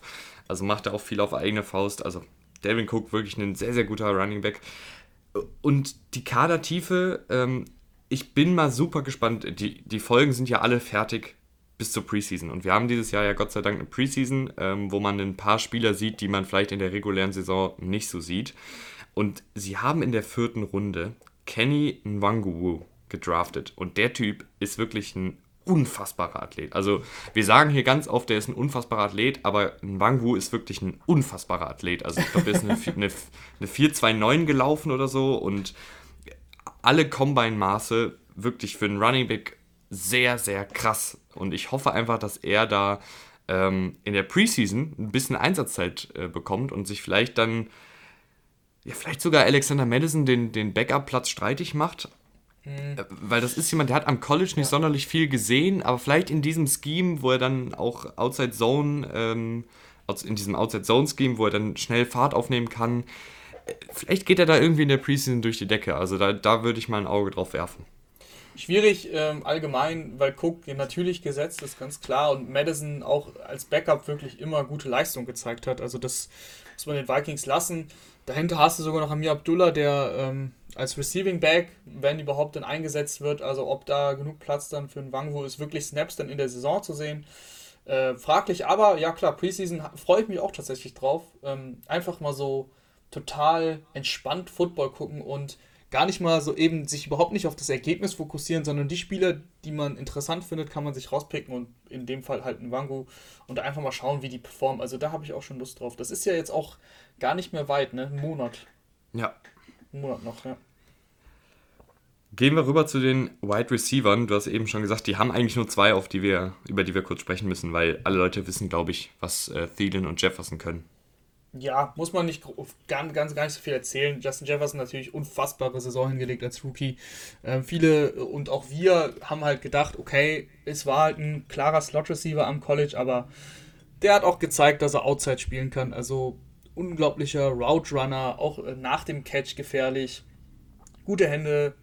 Was, was, was soll man da großartig sagen? Das war einfach eine brutale Saison. Für mich auch der Rookie of the Year. Also es wurde ja dann Herbert, aber ich fand insgesamt hat mir einfach Jefferson mehr gegeben. Klar, dann wird halt der Quarterback, meistens holt dann der Quarterback diese Trophäe. Wie auch immer, ähm, das war eigentlich eine Saison ohne, ohne, ohne Schwächen und vielen ist schon seit Jahren sehr, sehr konstanter Receiver. Äh, hat auch wirklich ein sehr, sehr gutes Verständnis mit, mit Kirk Cousins. Auch wenn das Play mal zusammenbricht, weiß er genau, was er zu tun hat. sehr, sehr guter Release, gute Fußarbeit. Also Thielen ist ja jetzt niemand, der über seine Athletik kommt, aber dafür ist er halt wirklich ein guter Route Runner und sehr, sehr häufig einfach auch frei. Ich mache mir auch tatsächlich relativ wenig Sorgen, dass das bei Justin Jefferson nur so jetzt ein Rookie-Phänomen Rookie nee, war. Ich wüsste nicht, wieso also, das so sein sollte. Ich, ich glaube auch nicht, dass es abbricht, weil er halt, klar, wenn er jetzt irgendwie zehn krasse Contested Catches äh, gemacht hätte und da so die Yards gesammelt hatte, hätte ich gesagt, okay, müssen wir mal abwarten. Der, da war viel Glück in Anführungsstrichen auch dabei. Aber es war halt kein Glück bei Justin Jefferson dabei, dass er einfach durch seinen Release fünf Yards vom Cornerback entfernt war. Also de, oder durch, seine, durch sein Route Running fünf Yards vom Cornerback entfernt war. Also das war wirklich wie ein äh, erfahrener NFL-Routinier, wie er da teilweise schon an der Line of Scrimmage gearbeitet hat, wie er durch kleine Körpertäuschungen ähm, die Cornerbacks eine kurze Sekunde eingefroren hat, um dann eben den nötigen Abstand zu kreieren. Wirklich, wirklich beeindruckend, muss ich wirklich sagen. Habe ich selten gesehen von einem Rookie-Receiver, generell von einem Receiver in der NFL, dass das so gut und so, ähm, im Englischen sagt man refined, ich weiß nicht, mir fällt jetzt gerade das deutsche Wort nicht ein, ähm, aber äh, dass er so ein Auge fürs Detail hat, was schon, was Route Running, was Release und so angeht, ich fand es wirklich richtig, richtig krass und ich, ich glaube, es kann ja nur noch besser werden. Ähm, aber wenn er das Niveau halten kann, ist es ja auch schon mit, also gut genug. Die Vikings haben wirklich auch sehr, sehr viel äh, mit zwei Titans gespielt. Also Kyle Rudolph ist jetzt gegangen, aber Kyle Rudolph war, glaube ich, über 60, 70 Prozent der Snaps. Äh, Irv Smith Jr. war über 50 Prozent der Snaps. Also das war schon sehr, sehr viel, auch mal mit drei Titans. Aber dennoch wird es natürlich die Möglichkeit geben, äh, wenn du in Rückstand bist, musst du natürlich auch immer mit drei Receivern spielen. Und da haben sie dann mit Emir Smith Marset noch einen geholt äh, im Draft, der ein klarer Deep Threat ist, also gute Geschwindigkeit. Das ist eigentlich so sein Ding. Er kann jetzt auf dem Route Tree danach nicht mehr so viel. Äh, die tiefen Routen, die, die beherrscht er sehr gut. Und ähm, da auch setzt er auch sehr, sehr gute Cuts, auch in der, in der Bewegung, in der Geschwindigkeit, aber sonst ist er nicht viel, aber das reicht dir eigentlich. Du hast mit Thielen und Just, äh, Justin Jefferson Receiver, klar, Jefferson kannst du auch tief schicken, so ist es nicht, aber die eben über, über auch Finesse kommen und wenn Smith Marset dann eben Downfield mehr oder weniger häufig gewinnen kann, dann gibt dir das auch viel für deine Offense. Ja, den hätte ich jetzt gerade auch noch erwähnt, weil ansonsten äh, Chad Beebe, äh, Oli, Ola BC Johnson oder äh, KJ Osborne und wie, wer da alles rumläuft, das sind halt, ja, ist halt okay, wenn du den als fünften oder sechsten Receiver im Kader hast, aber ich finde jetzt nicht, dass da einer unbedingt starten sollte. Nee, also wie gesagt, letztes Jahr war es mal Bibi, mal war es Johnson, aber sie haben quasi ohne Dritten gespielt. Jetzt äh, bin ich gespannt, welche Rolle Smith Marset bekommt wird wahrscheinlich auch nicht, dadurch, dass sie eben Titan lastig spielen, nicht so viele Snaps sehen, aber tief kann er auf jeden Fall gewinnen. Es ist aber dieses Jahr auf Titan ein bisschen übersichtlicher als letztes Jahr. Also wir hatten Kyle Rudolph, der halt viele Snaps bekommen hat, gerade auch das, das Red Zone Reindeer, also in der Red Zone immer wieder gerne über die Jahre eingesetzt worden. Ähm, Irv Smith ist tatsächlich einer meiner Breakout-Kandidaten. Letztes Jahr hatte ich Jonu Smith auf Titan, jetzt habe ich Irv Smith, äh, den ich mir ausgeguckt habe ich hoffe einfach, dass er von mir aus auch 90% der Snaps sieht, weil das ist einer, der sehr, sehr athletisch ist, der, den man auch mal im Slot aufstellen könnte und der halt unfassbar viel Yards auf eine Faust kreieren kann. Also so dieser moderne Tight End, dem wirfst du den Ball zu und der macht was draus. Nicht wirklich ein Blocker, das müsste dann vielleicht jemand anders übernehmen, aber finde ich auch ein dynamischer Playmaker, der hoffentlich nicht in diesem Scheme untergeht. Aber ich kann es mir natürlich vorstellen, dass er am Ende der Saison einfach nur seine 30 Catches hat, weil eben viel über Cook und Thielen und Jefferson geht. Ja, ganz genau. Das ist auch das Einzige, was ich da entgegenwerfen würde, was jetzt Breakout angeht. Du hast mit Tyler Conklin einen guten Blocker. Ähm, Zach Davidson hast du gedraftet. Also du, du hast da schon was gemacht, um, um, also zumindest mit Zach Davidson, um Rudolph da langfristig zu ersetzen. Ähm, Irv Smith, ja, ist nicht dieser klassische Titan, äh, sehr, sehr athletisch. Ob er dann diese, diese Targets bekommt überhaupt in der Offense, ähm, ja, habe ich meine Zweifel, aber er kann auf jeden Fall, er hat auf jeden Fall das Potenzial, der Breakout-Kandidat zu sein. Ich finde, die gesamte Defensive könnte auch ein Breakout-Kandidat sein, weil die war letztes Jahr ganz untypisch für äh, Headcoach Simmer nicht so gut. Aber ich finde, sie haben da einiges gemacht und ähm, das beginnt in der Defensive Line da haben sie nicht viel gemacht, aber da kommt einer zurück und das ist Daniel Hunter. Und Daniel Hunter in der NFL, ich weiß, es wird schnell vergessen, wenn ein Spieler gut war und dann mal ein Jahr von der Bildfläche verschwunden ist, aber Daniel Hunter, einer der talentiertesten Edge Rushers der Liga in meinen Augen. Er ist äh, 26 erst, hat aber schon viele Jahre in der NFL auf dem Buckel, fünf um genau zu sein. Und 2019 hatte er sein absolutes Breakout-Jahr mit 97 Pressures, mit 18 Sacks. Ähm, der kommt zurück und der haucht dem Pass Rush wieder Leben ein, Rahman. Ja, da freue ich mich auch sehr. Einer meiner Lieblingsspieler, also vor allem einer meiner Lieblings-Edge-Rusher, sagen wir es mal so. Ich habe so ein bisschen Sorge, was gegenüber von ihm passiert. Es könnte irgendwann eindimensional werden, weil da fehlt es mir dann ein bisschen. Also äh, ob du jetzt äh, DJ Vonum oder Janaris Robinson einsetzt, ähm, beides Viertrunden-Picks, 220 äh, Vonum, 221 Robinson. Bin ich gespannt, was, was eben den, den, das Edge, das Edge-Game angeht, ob da über Daniel Hunter noch was, noch was kommt. Aber ja, allein Hunter wieder zurück ist auf jeden Fall balsam für die Vikings-Defense, weil das einfach ein Unterschiedsspieler ist. Ich glaube, das wird tatsächlich auf der anderen äh, Edge-Position einen äh, eins, zwei, ein Vierkampf ähm, zwischen Stephen Weatherly, der zurückkommt, letztes Jahr bei den Panthers gespielt, da ja, irgendwie nie so richtig angekommen, aber bei den Vikings war er eigentlich immer ganz okay in diesem Scheme. Und dann hast du noch, äh, du hast gesagt, du hast Janaris Robinson in der vierten Runde gedraftet, äh, jemand, der viel mit Explosiv, Explosivität und Power kommt, ähm, aber wenig Technik hat. Und dann hast du eigentlich das Gegenstück in der dritten Runde gedraftet, Patrick Jones, jemand, der ähm, eigentlich gar keine Power hat in seinem Spiel, aber eben eine ganz gute Technik ähm, und einen guten Speedrush hat. Also so ein bisschen wie, wir haben letzte Woche, glaube ich, über Harold Landry gesprochen, der auch fast nur ausschließlich über Speed und Technik kommt, aber eben keinen Power mitbringt. Äh, ich glaube, das wird eine solide Rotation. Ähm, aber ich glaube, ja. also es steht und fällt mit Daniel Hunter auf Edge, aber ich finde in der Interior Line, da haben sie auch einige gute Namen. Ja, Sheldon Richardson, Michael Pierce sowieso ähm, dafür bekannt, dass er ein super Laufverteidiger ist.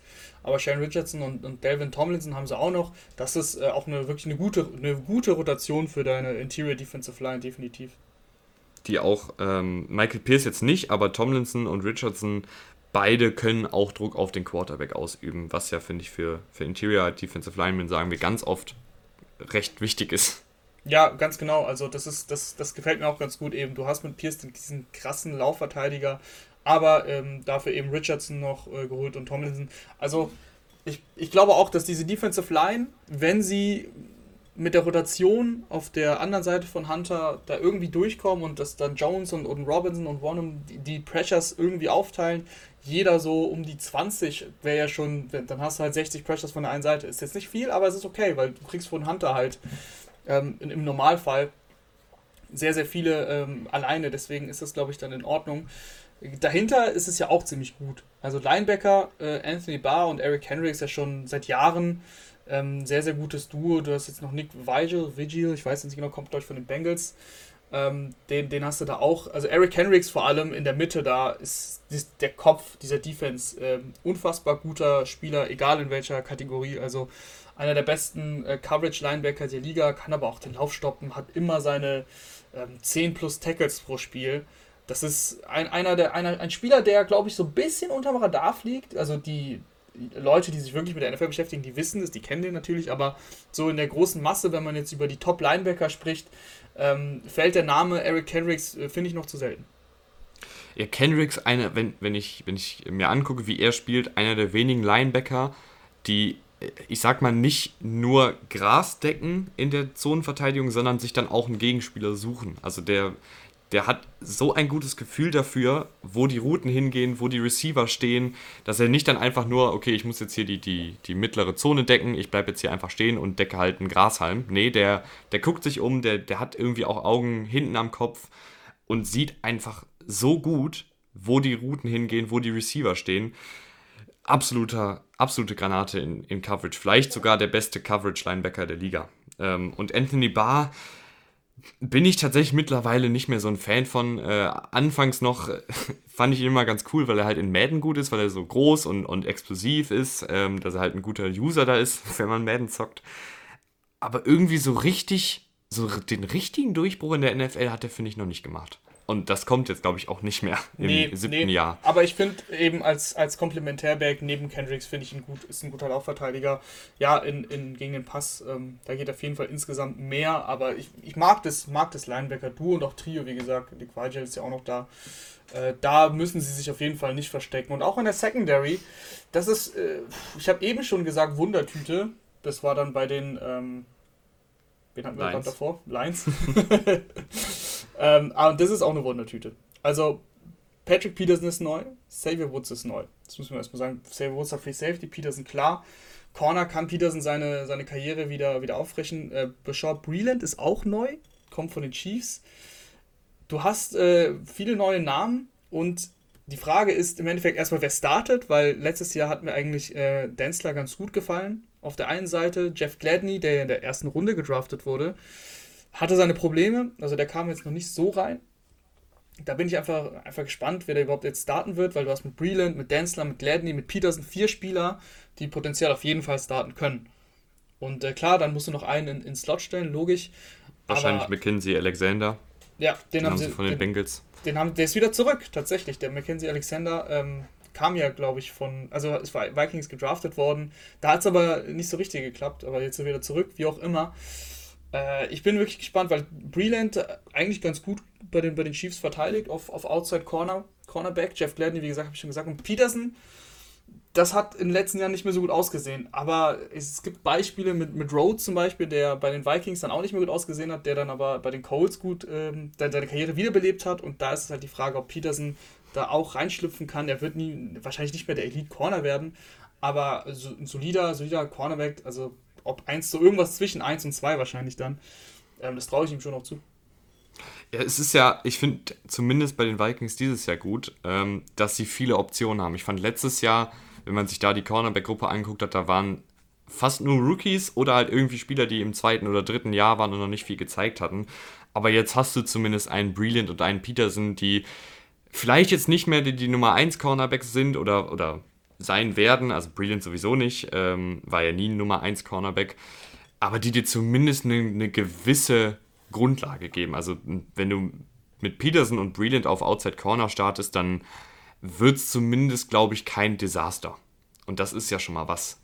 ja, das war letztes Jahr wirklich ähm, erschreckend bei den Vikings. Äh, dieses Jahr gefällt mir, gefällt mir das auch ganz gut. Safety habe ich gesagt, Safety Woods, ja, das ist jetzt nichts Besonderes, aber auf der Gegenseite, Strong Safety, äh, das ist was Besonderes. Harrison Smith, seit Jahren spielt er eigentlich seinen Stiefel runter. Echt ein brutal guter Spieler, super Instinkte, ähm, super variabel vor allem. Ich habe mir das mal angeguckt der hat über 400 Snaps auf Free Safety gespielt, hat aber auch, äh, auch über 350 Snaps in der Box, also eben als, als Strong Safety, nah an der Line of Scrimmage gespielt. Äh, fast 100 Snaps in der Defensive Line, auf Slot Corner 130 Snaps, sogar Wide Corner, also außen äh, 35, also selbst das hat er gemacht. Den kannst du überall aufstellen und der gibt dir gegen den Lauf viel, den kannst du auch als Blitzer schicken, ein guter Pass Rusher. Und der ist auch in einfach 1 zu 1 Man-Coverage ein guter, guter Verteidiger. Also das ist einfach rundum sehr, sehr gut, auch noch mit 32. Ja, da, das ist jetzt das einzige äh, Manko. Da weiß man, da kann es halt schnell passieren. Ich finde gerade, so, ja. Secondary-Spieler fallen manchmal sowas von schnell vom Himmel.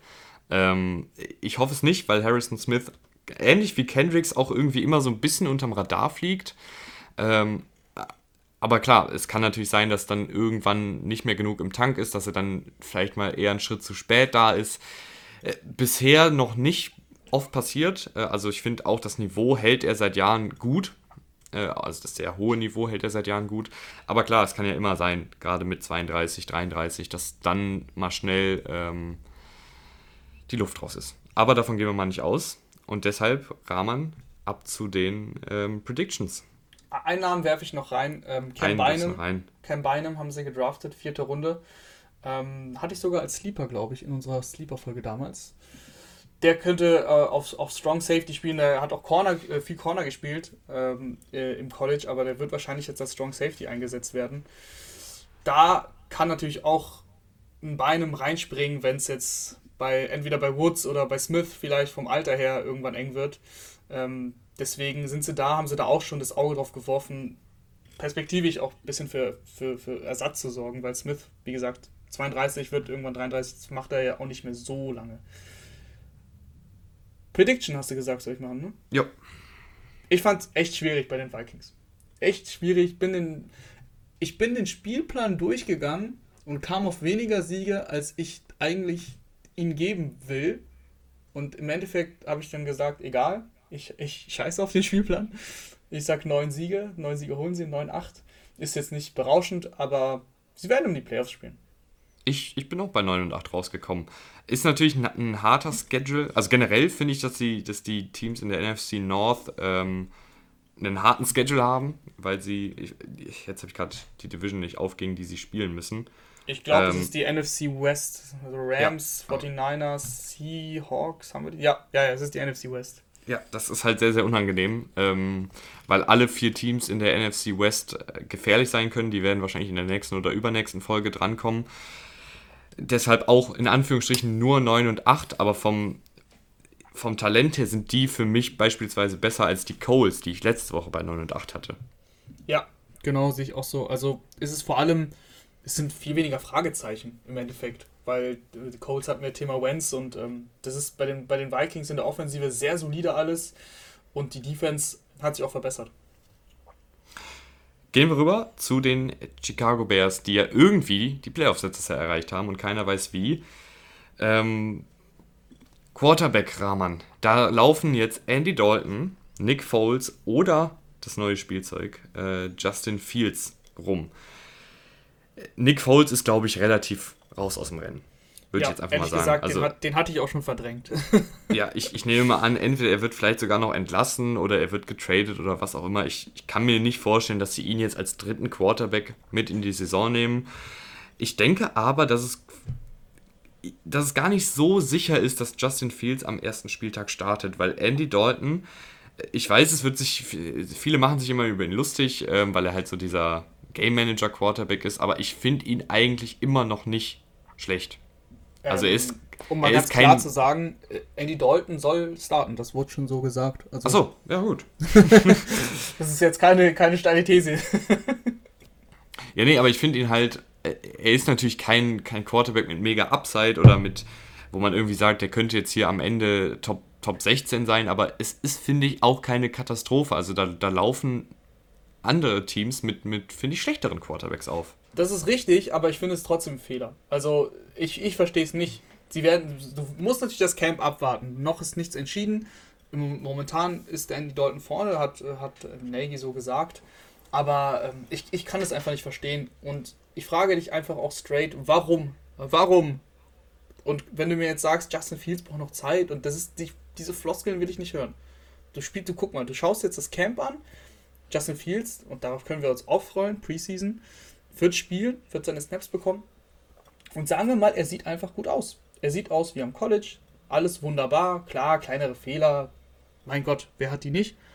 Aber es sieht insgesamt gut aus. Warum setze ich auf Andy Dalton? Was bringt mir das für Justin Fields? Nee, ich sage ja nicht, dass es äh, gut ist. Ich sage nur, dass es nicht so schlimm ist. Ja, aber was, wofür spielen wir?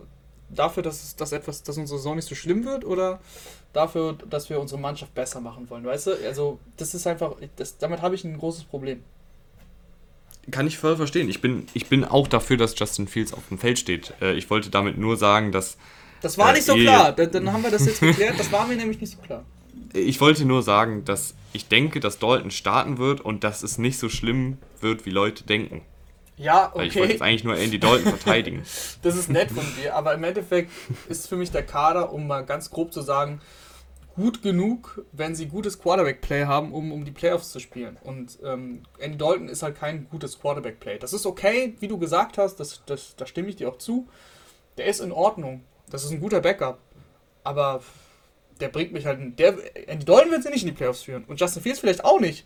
Aber Justin Fields hat auf jeden Fall das Potenzial, das zu machen was, was bei Justin Fields, ich glaube, dass Justin Fields mit seinen Anlagen auch die Offensive generell dynamischer machen kann. Er kann sie natürlich auch ein bisschen wackeliger machen, weil er vielleicht nicht direkt am ersten Spieltag äh, die nötige Spielintelligenz besitzt, um das Spiel dann auch zu managen, um einfache Rookie-Fehler zu vermeiden. Das ist ja auch völlig normal.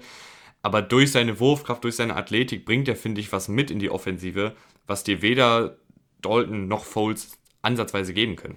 Ja, das ist sowieso und, ganz klar. Sorry, und ich finde, du hast, du, ich finde, du hast letztes Jahr gemerkt, als Trubisky reinkam, ging das Laufspiel auch nach oben. Und das lag ja unter anderem auch daran, ich weiß, Trubisky ist auch eine Lachnummer, ähm, ist auch eine gern hergehaltene Lachnummer, aber man muss ihm lassen, durch seine Athletik sorgt er halt dafür, dass die Defensiven ihn im Auge behalten müssen im Laufspiel, bei Read Options oder generell bei Rollouts, dass er den Ball behält und selber läuft. Und dadurch wird das Laufspiel ja automatisch effektiver. Das, das sieht man ja bei jedem Team, was einen, was einen gefährlichen, läuferischen Quarterback auf dem Feld hat. Und Justin Fields kann auch den Ball gut laufen. Und ich, ich denke, dass du einfach, dass deine Offensive so oder so dynamischer wird, wenn Fields auf dem Feld steht, aber sie könnte halt auch ähm, wackeliger werden. Aber das ist halt was, was ich in Kauf nehmen würde. Ja, du kannst ja vor allem am Anfang das, das Scheme einsetzen, was du ja mit Trubisky dann über die letzten fünf Wochen dann eingesetzt hast. Ähm, das war sehr, sehr Quarterback-freundlich und da hat Trubisky auch gut ausgesehen. Also da hat er auch Fehler gemacht, aber insgesamt haben die Bears über fünf Wochen auch gegen schlechte Verteidigung ähm, haben sie aber über 30 Punkte jeweils gemacht. Also äh, vier Spiele in Folge, glaube ich, mindestens. Und äh, da kannst du, kannst du auch mit Justin Fields beginnen. Und äh, Nagy kann das ja. Er ist ja eigentlich ein guter Offensivcoach, man vergisst das schnell, aber äh, er kam ja von den Chiefs und da hat das ja alles gut ausgesehen. Klar, da hast du auch Andy Reid, aber die Grundlagen sind ja da. Er braucht halt das, das, den Quarterback, das, das hat man dann gemerkt. Aber den hast du jetzt und warum beschränkst du dich selbst mit Andy Dalton ein, um, und das wissen wir alle, nach drei Wochen, wenn du dann, oder sagen wir mal nach fünf Wochen, wenn du dann 1-4 stehst oder 2-3, es wird immer geredet werden. Du hast nur Unruhe. Alle fragen sich, wann kommt denn Justin Fields? Dann mach's doch sofort. Ich bin auch im Team Justin Fields. Ich, ich finde Justin Fields als, als Spieler sehr gut. Ich, ich wollte unbedingt, dass die Panthers ihn draften, haben sie nicht gemacht. Ähm, ich finde dieses Bears-Team deutlich spannender, wenn Justin Fields startet. Äh, das heißt nicht, dass es automatisch besser wird aber es ist zumindest, glaube ich, aufregender. Ja, hundertprozentig. Gehen wir mal, gehen wir mal weg von, vom Quarterback. Ähm, die Meinung haben wir jetzt klar gemacht.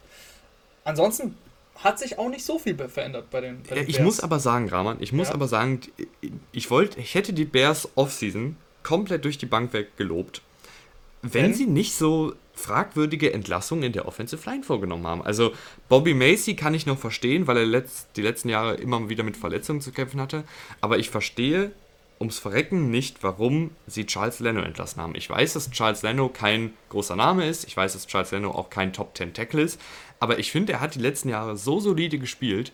Und jetzt kommen wir zu, zu den jetzigen Tackles. Jetzt muss Tevin Jenkins der am College Right Tackle gespielt hat, wahrscheinlich auf Left Tackle starten als Rookie und auf der anderen Seite startet wahrscheinlich äh, entweder Jermaine Ifedi oder Elijah Wilkinson und ich verstehe nicht, warum sie nicht Charles Leno behalten haben, den noch auf Left Tackle in der Saison gespielt haben, hätten lassen und dann Tevin Jenkins auf Right Tackle spielen lassen hätten. Ja, das verstehe ich nicht. Ich verstehe es auch nicht. Ähm, aber jetzt haben wir den Salat und Tevin Jenkins muss dann diese große Rolle ausfüllen direkt. Das ist natürlich, die O-Line ist wackelig. Also, das also ich weiß, ganz kurz, ich weiß, dass, dass die Bears auch Cap-Space-Probleme haben, aber es gibt immer einen Weg, da was freizuschaufeln. Also dann entlässt du halt zur Not einen, ich glaube, sie haben noch äh, Jimmy Graham im Kader, den ich jetzt nicht sonderlich gut finde auf Titan, aber dazu kommen wir noch. Das wollte ich noch mal kurz sagen.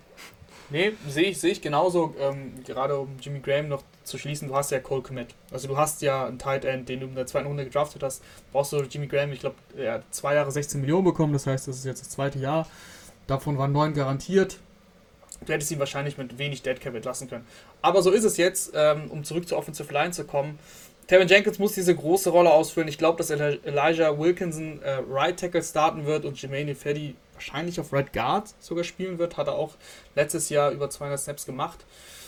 Ob das jetzt die, die tolle Lösung ist, ist die, ist die andere Frage. Ich glaube eher nicht. Das, das wird einfach wackelig. Also Andy Dalton wird große Probleme haben. Justin Fields kann sich zumindest selber noch befreien oder besser befreien als ein Andy Dalton. Aber insgesamt, äh, auch mit Cody Whitehair und James Daniels, ist es alles gegen den Pass vor allem nicht gut. Also gegen den Lauf ist es okay, ist auch nicht gut, aber es ist halt gegen den Pass, gerade gegen den Pass eher schlecht. Bei, bei Cody Whitehair finde ich es auch immer das Problem, äh, er ist jetzt hier als Center gelistet und er, er war, glaube ich, auch als Center immer angedacht, aber irgendwie ist er auf Left Guard, beziehungsweise auf Guard generell deutlich besser. Ich weiß nicht, ob es daran liegt, dass er den auf Center logischerweise den Ball snappen muss und er es dann nicht mehr hinbekommt mit der Koordination. Aber irgendwie ist er auf Left Guard deutlich besser. Da ist aber jetzt James Daniels, der auch solide ist. Ähm, ich, ich, ich weiß nicht, ich finde diese Offensive Line halt einfach sehr wackelig und ähm, die nicht Kadertiefe, die Kadertiefe, ich finde Sam Mustafa äh, Center hat letztes Jahr noch ganz gut gespielt, wenn er mal aufs Feld musste, aber sonst ist da auch nicht so viel. Sie haben noch Larry Borum geholt in der fünften Runde dieses Jahr. Äh, ich finde es schwierig. Ich muss ganz ehrlich sagen, die Bears Offensive Line hätte mir mit Charles Leno wirklich deutlich besser gefallen. Ich weiß, äh, Charles Leno, ich, ich, ich tue jetzt gerade so, als wäre das hier irgendwie ein Hall of Fame Tackle. Aber der hat mir, finde ich, eine, eine, eine Grund, Grundlage gegeben, die jetzt einfach nicht mehr da ist und jetzt dadurch, dass, dass Tevin Jenkins die Tackle-Position wechseln muss, du kannst, finde ich, gut argumentieren, dass wir drei Fragezeichen in der Offensive Line haben, was die Starter angeht und das will ich einfach nicht gerne sehen. Ja, definitiv stimme ich dir zu und das wird den Bears insgesamt auch einfach Schwierigkeiten machen über die Saison weg. Ähm, ich habe gesagt, dass es nicht viel verändert hat. Das hat sich eben eigentlich auf die Skill Positions bezogen. Äh, in der zweiten Reihe hast du, du hast Demir Bird geholt, eine Marquise Goodwin ist jetzt auch da. Aber ähm, die Starter sind eigentlich ziemlich klar für mich. Robinson und Mooney hast du outside. Ähm, Robinson ein, ja, Top 10 Receiver auf jeden Fall. Top 5 sogar vielleicht. Ähm, kann man, glaube ich, argumentieren für also macht eigentlich alles super. Äh, super Catch-Radius, starke Hände, Outside, One-on-One, Contested Catches, Route Running ist gut. Bin wirklich ein großer Allen Robinson-Fan, der seine ganze Karriere über mit schlechten Quarterbacks unfassbare Zahlen auflegt. Äh, und Daniel Mooney letztes Jahr, ich glaube, fünfte Runde erst gekommen, fünfte Runde im Draft, aber hat mir auch sehr gut ja. gefallen. Über 600 Receiving Yards, 60 Catches. Ähm, auch jemand, der deep angreifen kann, also ein Deep Threat, der aber nicht nur das kann, ist auch ein solider Route Runner, hat halt Speed. Das ist, das ist, schon, das ist schon ganz gut, diesen gesetzt und dann Slot Receiver, ja, haut mich jetzt nicht aus den Badeschlappen mit Anthony Miller, aber wahrscheinlich wird er das schon machen. Ich glaube, Demir Bird sehe ich, kann auch, kann auch Slot spielen, aber eigentlich eher Outside. Und Goodwin sich, äh, Goodwin, glaube weiß ich gar nicht, ob er überhaupt den Cut im Endeffekt schafft, der auch schon lange nicht mehr wirklich gespielt hat. Ja, ja Bird und Goodwin, finde ich, sind ja auch relativ äh, redundant. Ja, ähm, ja das ist wirklich. Äh, vom, vom Skillset her, also relativ ähnliche Spieler, beide dieses Deep Threat, aber viel mehr bringt dir das dann auch nicht, ähm, bringen beide ja auch nicht mit.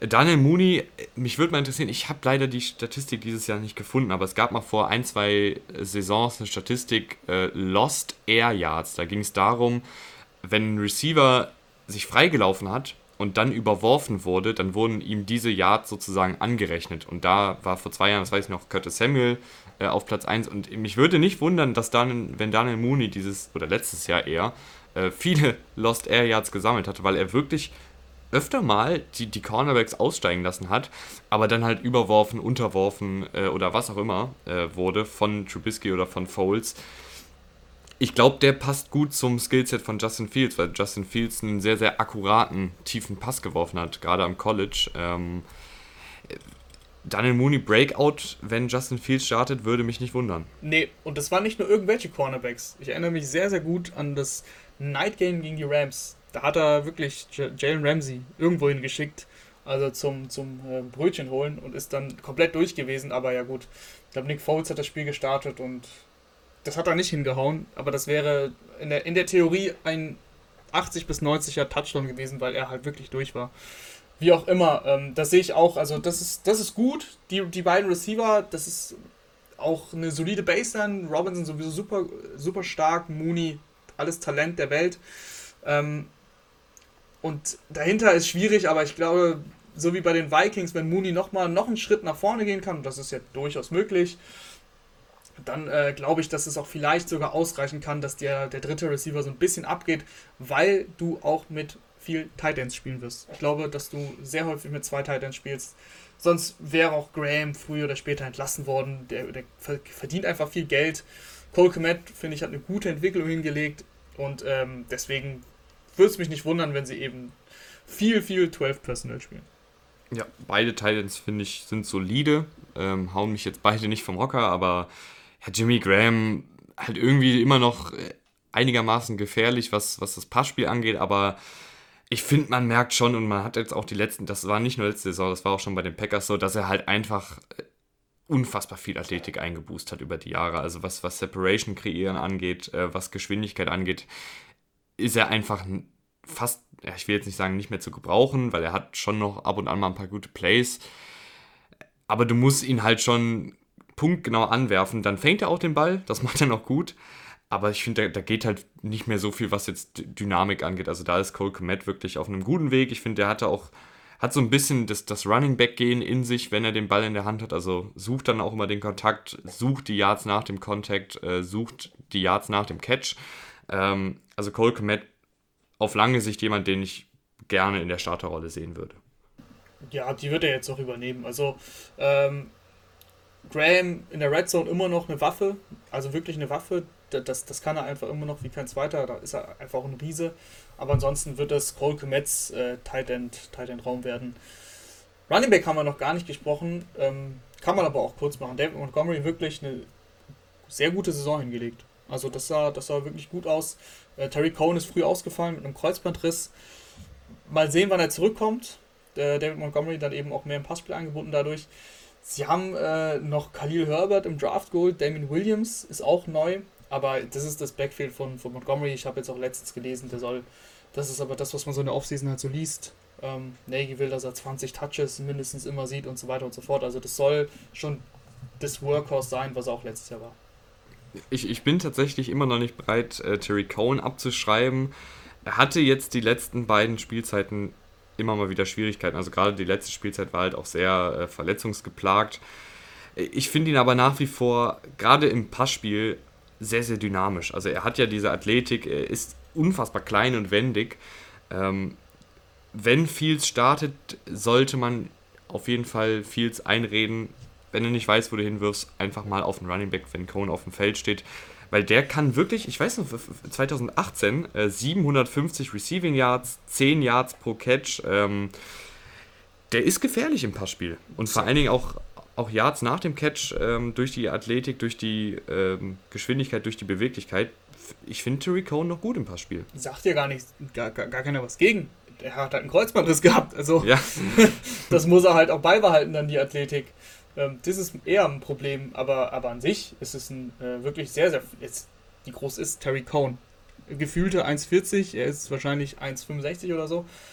Ähm, aber ist natürlich ein, ein, Joystick im Endeffekt. Ne? Also es ist ähm, auf jeden Fall ein sehr, sehr flinker Spieler. Ich hoffe, dass er, dass er die Athletik halt auch dann beibehält und immer noch seine Cuts setzen kann, ohne dass das Kreuzband da halt in äh, Leidenschaft äh, gezogen wird. Gehen wir rüber zur Bears Defensive, Rahman. Ja, können wir gerne machen, weil das macht immer mehr Spaß, als über die Bears Offensive zu sprechen. Die Front 7 hat sich auch sehr wenig verändert, um nicht zu sagen eigentlich fast gar nichts. Ähm, ist immer noch sehr gut und der beste, beste Teil dieses Teams. Also du hast mit, mit Akeem Hicks ähm, in, der, in, der, in der Interior Defensive, äh, Defensive Line einen, einen richtig guten Spieler, der auch immer mal wieder jetzt Verletzungen hatte und ja, das, das geht so ein bisschen dahin, was, was das Alter auch dann irgendwann betrifft, aber trotzdem noch einen sehr guten Spieler. Äh, Eddie Goldman und Bilal Nichols, ähm, gute, gute Verteidiger gegen den Lauf, die du halt auch einfach auch brauchst. Und dass du mit Khalil Mack ähm, einen der besten Pass-Rusher der Liga hast, das ist ja keine Frage. Und ähm, X-Faktor vielleicht Mario Edwards, äh, Defensive Liner, äh, auch eher Interior Defensive Liner, also ist dann äh, in dem 3-4-Scheme der Defensive End.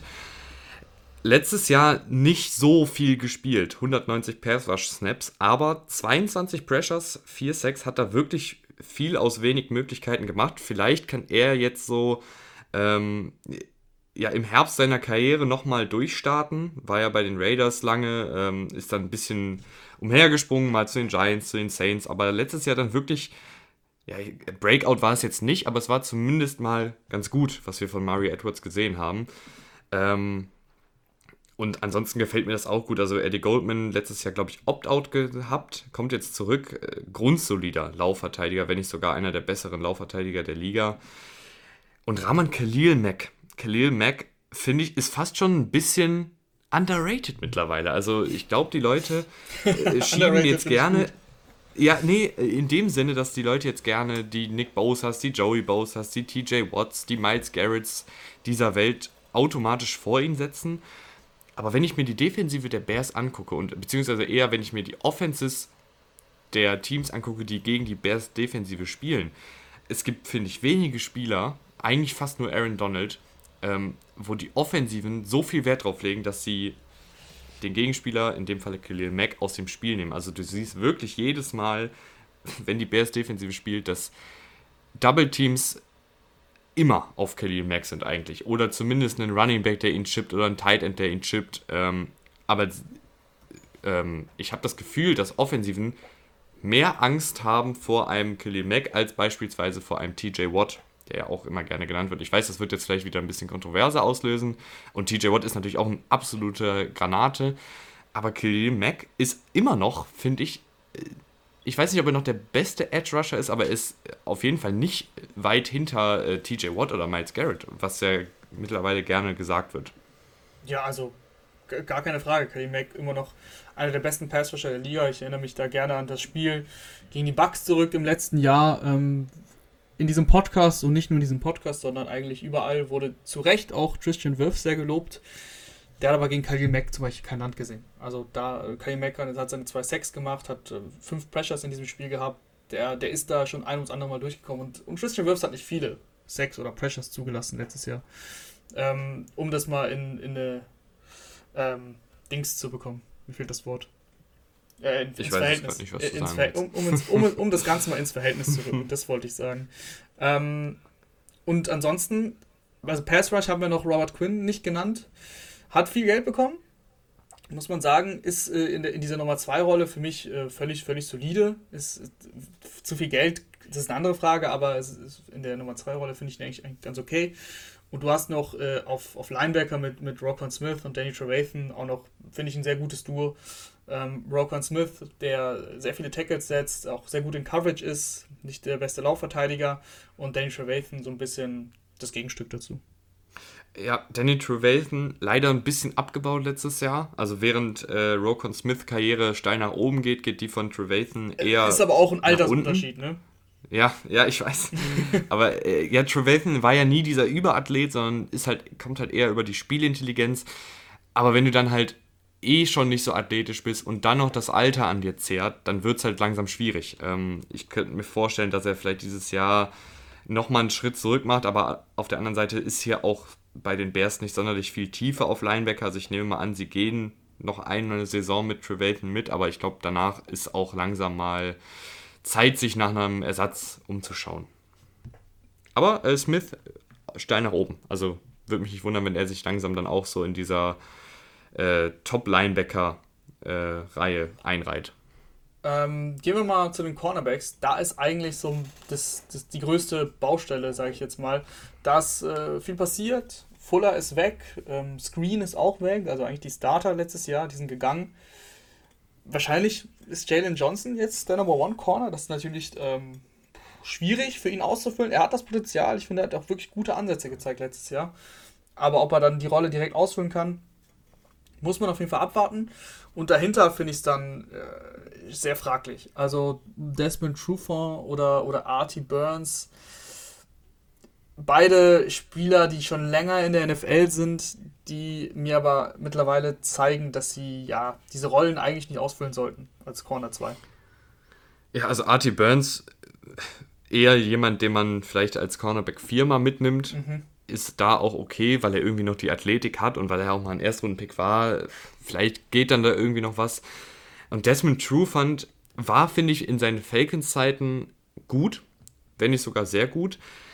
Aber auch er, was älter, hat jetzt die letzten beiden Spielzeiten nicht überzeugen können. Ob er da jetzt bei den Bears mit, ich weiß nicht, ist jetzt um die 30 nochmal ähm, die Renaissance erlebt, weiß ich nicht. Äh, ich finde die Cornerbacks wirklich sehr, sehr fraglich. Also könnte tatsächlich zu einer absoluten Schwäche werden. Ja, genau. Also Truther, wie du es gesagt hast, der hat halt stark abgebaut. Artie Burns hat nie diesen Number One, also erste, erste und Status hat er nie rechtfertigen können. Und ähm, da bin ich auch gespannt, wie sie es dann lösen. Also ich denke mal, dass Truther dann schon Outside Corner spielen wird und Artie Burns, ja, vielleicht rückt er ins Slot. Du hast noch Duke Shelley, aber muss man, muss man abwarten. Ähm, das ist, das ist auf jeden Fall die größte Baustelle im Team. Safeties finde ich eigentlich gut. Also Eddie Jackson hatte jetzt nicht das beste Jahr hinter sich, aber Eddie Jackson ist eigentlich ein sehr guter Spieler. Ein Top-Free-Safety, der auch die Skills hat, ähm, die Reichweite auszufüllen, äh, Interceptions sammeln, Pass-Breakups und so weiter und so fort. Da gefällt er mir sehr gut und Sean Gibson grundsolide. Also das ist jetzt nicht viel mehr, aber ähm, der macht den Spiel auch nicht kaputt. Ja, Sean Gibson, finde ich, reicht halt als Safety. Also genau. so jemanden, finde ich, braucht man da, der jetzt keine Bäume ausreißt, wie, die, wie du immer so schön sagst, äh, aber äh, der macht den Job da ganz gut und ist, finde ich, auch eine ganz gute Ergänzung zu Eddie Jackson, weil Jackson ja eher so dieser äh, risikofreudige Spieler ist, der dann mal auf die Interceptions geiert, der Routen jumpt, wie man so schön sagt, aber dann eben auch ab und an mal geschlagen wird. Also er hatte diese eine unfassbare Saison, wo alles dann gut ging, wo, wo er gefühlt jede Route richtig eingeschätzt hat, ähm, aber jetzt auch in der Vergangenheit immer mal wieder geschlagen wurde, weil er dann eben zu aggressiv ähm, auf eine, eine Route springt, die dann vielleicht sich als eine andere Route entpuppt. Ich finde ihn aber trotzdem grundsolide, beziehungsweise eher gut. Ähm, ist vielleicht jetzt nicht mehr der, der Top-Safety, der in dieser einen Saison war, aber auch ein guter Free Safety auf jeden Fall. Kommen wir zur Bilanz. Wo siehst du die Bears? Ich finde, ich finde, die Bears sind so ziemlich das schwierigste Team abzuschätzen. Ich, ich hoffe, dass sie mit Justin Fields gehen. Und ich denke auch, dass Justin Fields jemand ist, der ähm, auch so was seinen Charakter angeht, da haben wir jetzt noch gar nicht drüber gesprochen, aber wir haben natürlich auch schon viel über Justin Fields äh, in den äh, Draft-Folgen gesprochen. Also wenn ihr da noch, noch tiefere Analysen zu wollt, könnt ihr euch die Folgen auch gerne nochmal anhören. Ähm, das ist dann NFL Draft 2021, die Quarterbacks, die Folge beispielsweise. Äh, oder auch die Reaktion zum Draft, da sprechen wir auch über Fields aber ich finde, was ihn halt auch ausgezeichnet hat, war so ein bisschen diese Mentalität, diese, dieser Charakter, dieser Leader-Typ, äh, was wir eben bei, bei Goff bemängelt haben, finde ich, bringt Fields auf jeden Fall mit. Ähm, jemand, der auch verletzt gespielt hat, was auf der einen Seite irgendwie auch immer schlecht ist, weil man sich denkt, okay, der ist verletzt, lass es halt sein, aber auf der anderen Seite zeigt es halt auch irgendwie, okay, der hat, der hat so Bock, der muss jetzt hier gar nicht spielen am College, der hat eigentlich schon genug gezeigt, aber er will halt spielen, er, er, er will seinem Team helfen. Und ich glaube, dass das auch jemand ist, der alles dafür geben wird, äh, jegliche Narrative, die es über ihn gab, die es auch teilweise zu Unrecht über ihn gab, abzulegen und das Gegenteil zu beweisen. Und ich hoffe einfach, dass er im Trainingcamp überzeugt, dass dann auch mit Nagy bereit ist, das gewisse Risiko einzugehen, weil auch mit Nagys Job hängt, glaube ich, am seidenen Faden noch eine Saison, wo es äh, eher wie eine Achterbahn wird, dann könnte es halt eng werden für ihn. Lange Rede, kurzer Sinn. Die Bears gehen bei mir 8 und 9 ist aber auch eine, eine 11 und 5, äh, eine 11 und 6 Saison drin, aber auch eine 6 und 11 Saison. Also ich, ich, ich finde es ganz schwierig, die Bears einzuschätzen. Ja, klar, wenn jetzt sofort äh, Fields spielt und, und überzeugen kann, dann ist da auf jeden Fall was drin.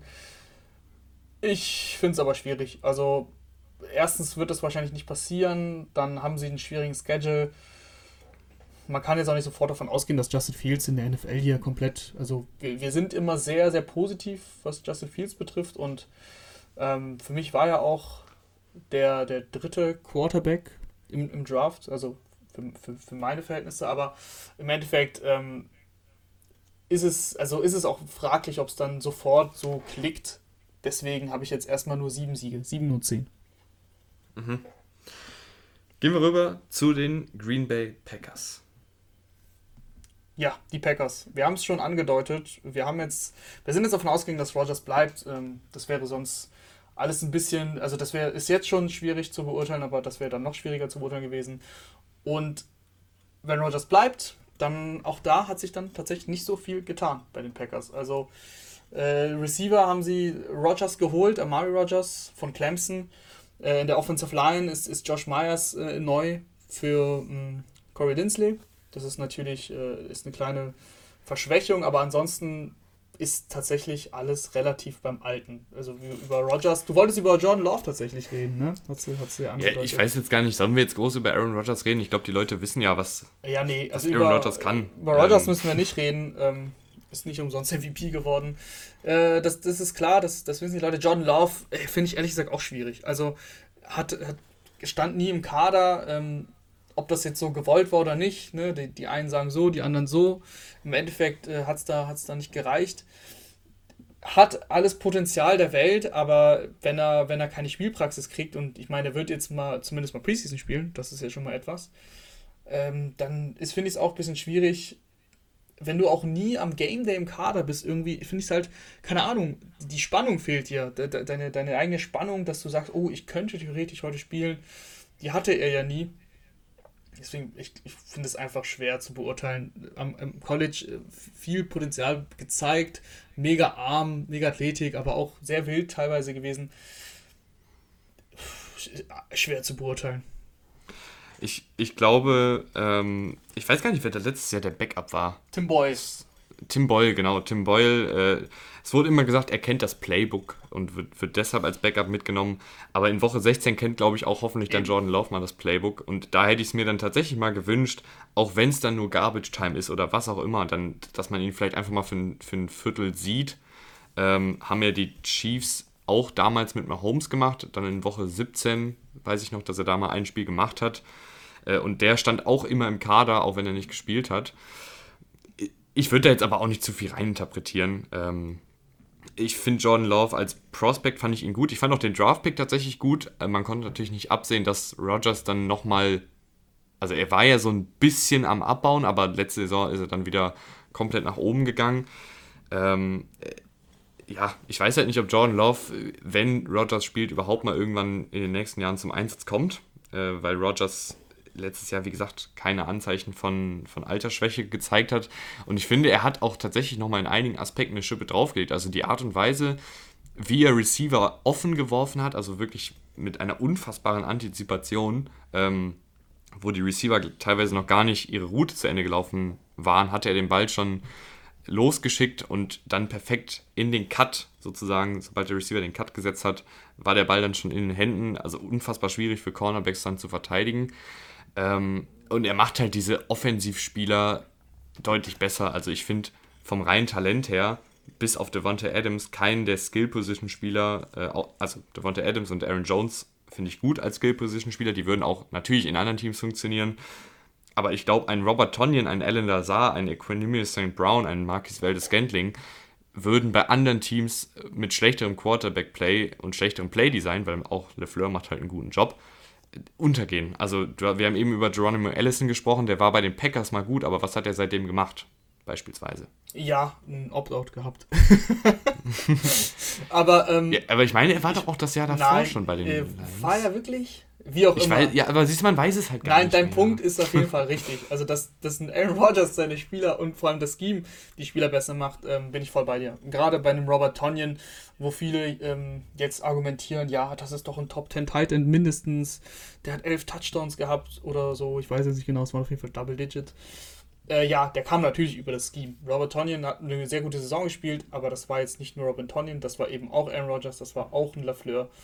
Ähm, und das gilt auch für, für die anderen Spieler. Mir gefällt Lazar noch eigentlich echt gut dafür, dass er so äh, hinter äh, EQ eigentlich sogar war. Damals sind, glaube ich, tatsächlich im gleichen Jahr in die Liga gekommen. Ähm, EQ hat ja, du hast ihn jetzt mit aufgezählt, aber bisher leider, leider nicht viel gezeigt. Auch sogar eher negativ, finde ich, aufgefallen.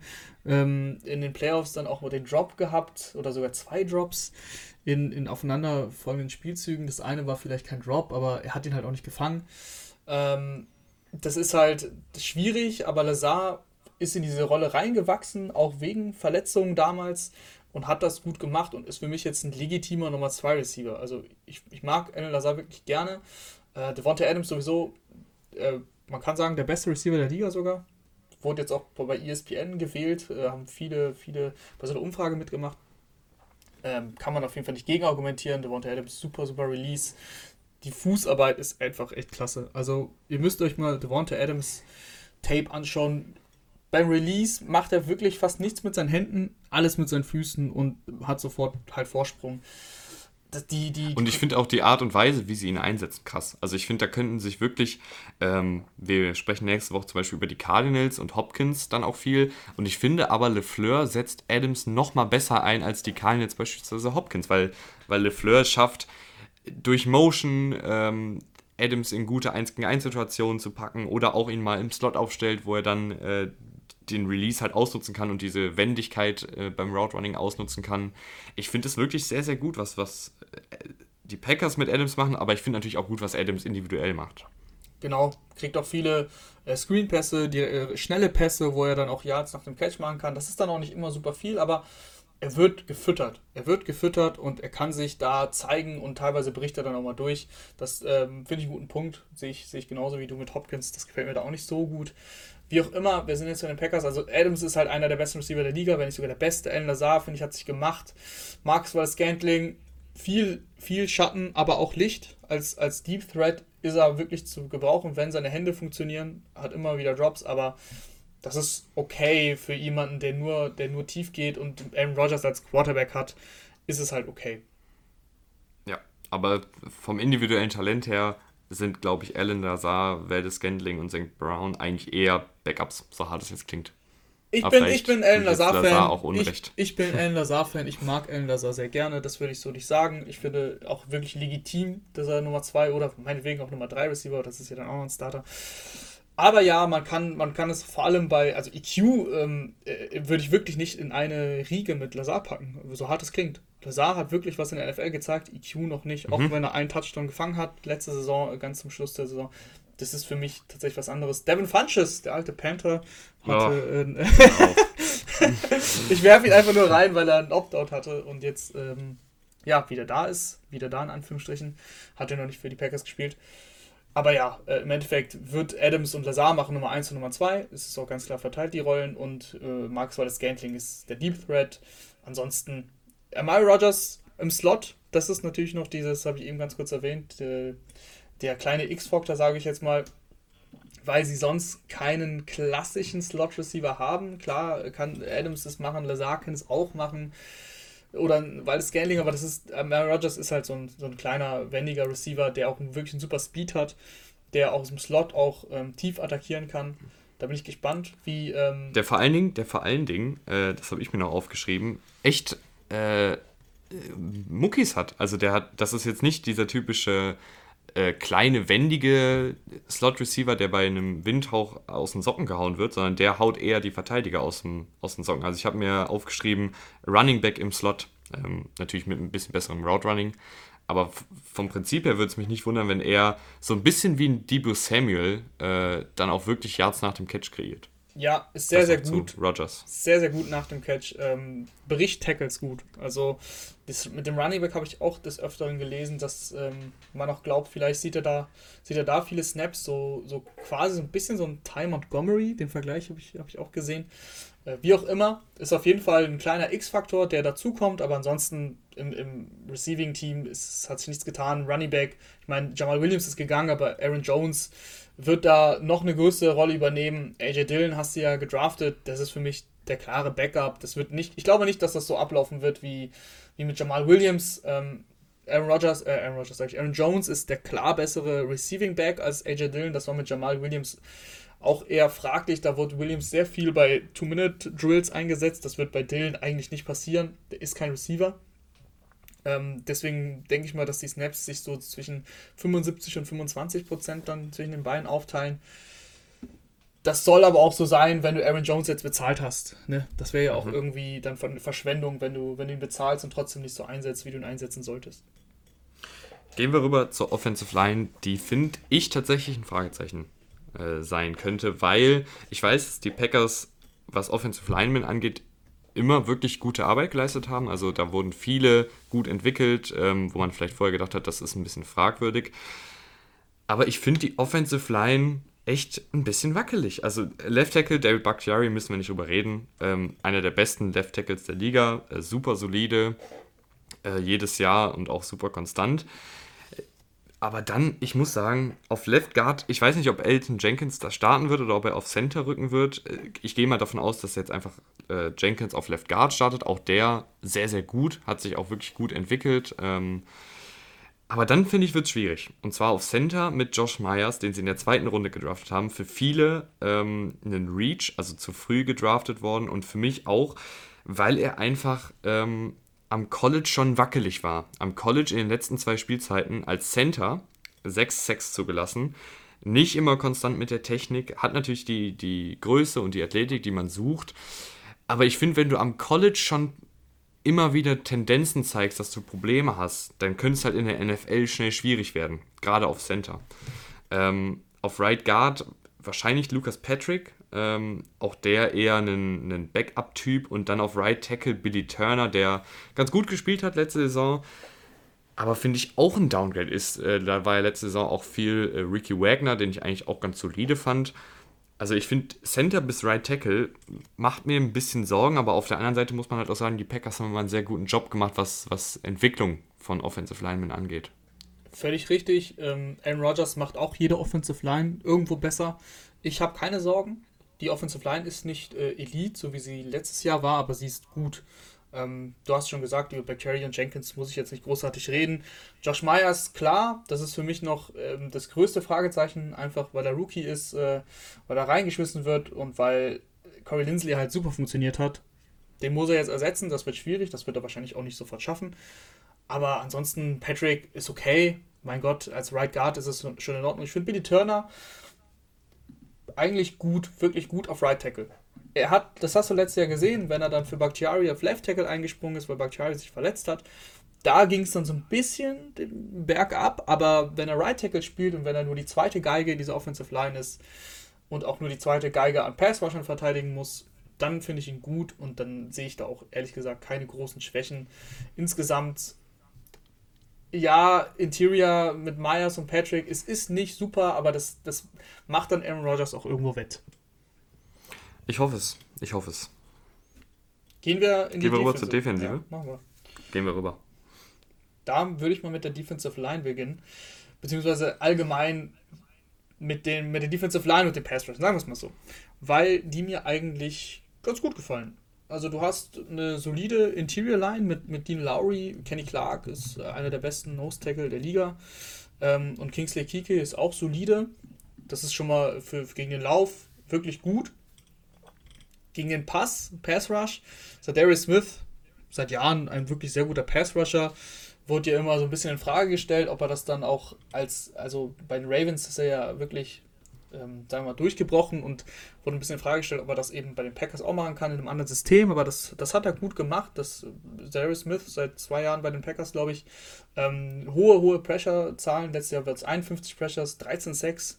Ähm, die Quote ist auf jeden Fall auch sehr gut, ob er die halten kann mit 51 Pressure und 13 Sacks. Das ist eigentlich eher fraglich, aber trotzdem auch vier Forced Fumbles.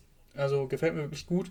Auf der anderen Seite musst du, musst du ganz klar jetzt den, den, den Schritt machen und Rashawn Gary mehr Snaps geben. Weil mhm. Preston Smith, ähm, der lässt stark nach. Also keine gute Saison gespielt. Äh, über 100 Snaps mehr gespielt als Gary und trotzdem 13 Pressures weniger. Das ist ähm, eine Zahl oder zwei Zahlen, die erschreckend sind. Von daher musst du jetzt den Schritt wagen und, und Gary auf jeden Fall viel mehr einsetzen. Preston Smith nur noch als, als dritte Option da haben. Aber wenn du eben Gary einsetzt und Zadarius Smith zusammen mit eben Dean Lowry, Kenny Clark und Kiki, finde ich das insgesamt gut. Ich finde auch, Gary muss den, den Starterjob jetzt langsam mal bekommen, weil er auch einfach gut gespielt hat. Gerade ähm, zum Ende der Saison hinaus, äh, weil sich noch die letzten drei, vier Spiele waren wirklich gut, die haben mir wirklich gefallen. Äh, da hat er auch dann mal die Athletik gezeigt, die ihn zum ersten Pick gemacht hat. Und 46 Pressures letzte Saison in einer limitierten Rolle ist ja schon mal ein sehr, sehr gutes Zeichen. Und ich glaube auch, dass er da in der Lage ist, äh, die Starterrolle dann zu übernehmen. Und dann hast du mit Smith und Gary wirklich wieder einen, einen ja, schon ein sehr gutes Duo. Also ich würde nicht nur sagen gutes Duo, mhm. sondern ein sehr gutes Duo. Bisschen Sorgen macht mir trotzdem die Laufverteidigung. Kenny Clark ist natürlich gut, aber ähm, ich finde tatsächlich Dean Lowry, Kingsley Kiki, naja, in der Laufverteidigung. Ich finde äh, zusammen mit Kenny Clark wirklich solide. Also klar macht der Clark auch die meiste Arbeit dann, aber ähm, im Lauf, äh, Lowry und Kiki ist schon okay. Es ist jetzt nichts, wo ich sage, was abfällt. Ich finde aber auch die, die Linebacker, das ist ja auch so ein chronisches Problem bei den Packers. Das ist tatsächlich das viel, viel größere Problem. Was dann in Kombination vielleicht dann noch auf Kiki und Lowry dann wieder abfällt, aber ähm, Linebacker ist ein riesen, ein riesen Loch eigentlich. Also Chris Barnes, Kamal Martin, ähm, super unerfahren. Barnes äh, undrafted, Rookie Free Agent letztes Jahr gewesen, sah nicht gut aus. Kamal Martin hat nicht viele Snaps gespielt. Ähm, da sah er okay aus, aber es waren halt auch nur knapp 200 Snaps. Deswegen äh, super, super unerfahrene Linebacker. Ähm, auch dahinter Ty Summers, Devondre Campbell. Erfahrung ist, ist auf jeden Fall Mangelware da und das könnte ein großes Problem werden. Die Packers seit Jahren noch schlecht gegen den Lauf. Ähm, da bin ich gespannt, wie, wie sie das da lösen wollen. Vielleicht, ich auch das wäre keine Ideallösung, aber zumindest ist ein Devondre Campbell noch geholt worden, der vielleicht auf Mittellinebacker rücken kann, auch nicht gut war die letzten Jahre, aber zumindest ein bisschen mehr Erfahrung mitbringt. Mhm. Äh, aber auch das finde ich keine gute Lösung. Also im Idealfall findest du tatsächlich äh, beim Cut Day oder vielleicht mit einem billigen Trade noch irgendeinen Linebacker, der Erfahrung hat. Das fände ich noch gut. Ja, man spricht immer von, von Bodies. Du brauchst Bodies und die Packers brauchen wirklich einfach irgendwas. Also irgendwas, was, was gerade ausgucken kann und, und zumindest im Tackling solide ist, weil das könnte sonst ein, wirklich ein großes Problem werden. Laufverteidigung habe ich schon angesprochen, immer ein großes Problem gewesen.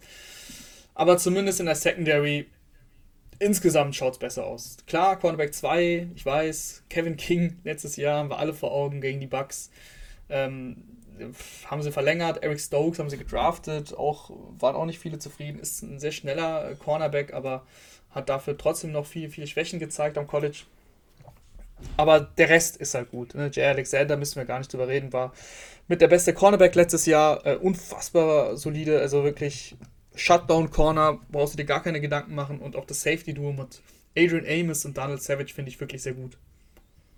Ja, also Jay Alexander, finde ich, hat auch nochmal dann einen Schritt nach vorne gemacht letztes Jahr. Ähm, in seiner Deckung, obwohl er der, der Nummer 1 Cornerback ist und immer die, die Nummer 1 Receiver logischerweise bekommt, nur 353 Yards zugelassen, ähm, nur zwei Touchdowns in seiner Deckung zugelassen, aber dafür drei Interceptions und 14 Pass-Breakups gesammelt, auch nur ein, eine Strafe. Das finde ich ist ja bei Cornerbacks auch immer so ein, so ein Stat, der ein bisschen untergeht, wenn du beispielsweise nur 500 Yards zulässt, aber dann sechs Strafen hast, die dann vielleicht auch nochmal, keine Ahnung, 100, 200 Yards insgesamt sind, dann ist das ja auch noch ein Faktor, aber Jay Alexander wirklich, ich sehe kein Manko in seinem Spiel. Selbst die Laufverteidigung, obwohl er ja ein kleiner, gewachsenerer Cornerback ist, macht er das halt mit Wille und Mentalität gut weg. Also ich finde, der, der setzt trotzdem die Tackles gut. Ähm, und auch als Passrusher wurde er ab und an, aber nur ganz selten eingesetzt. Selbst das hat er gut gemacht, auch einen Sack gesammelt.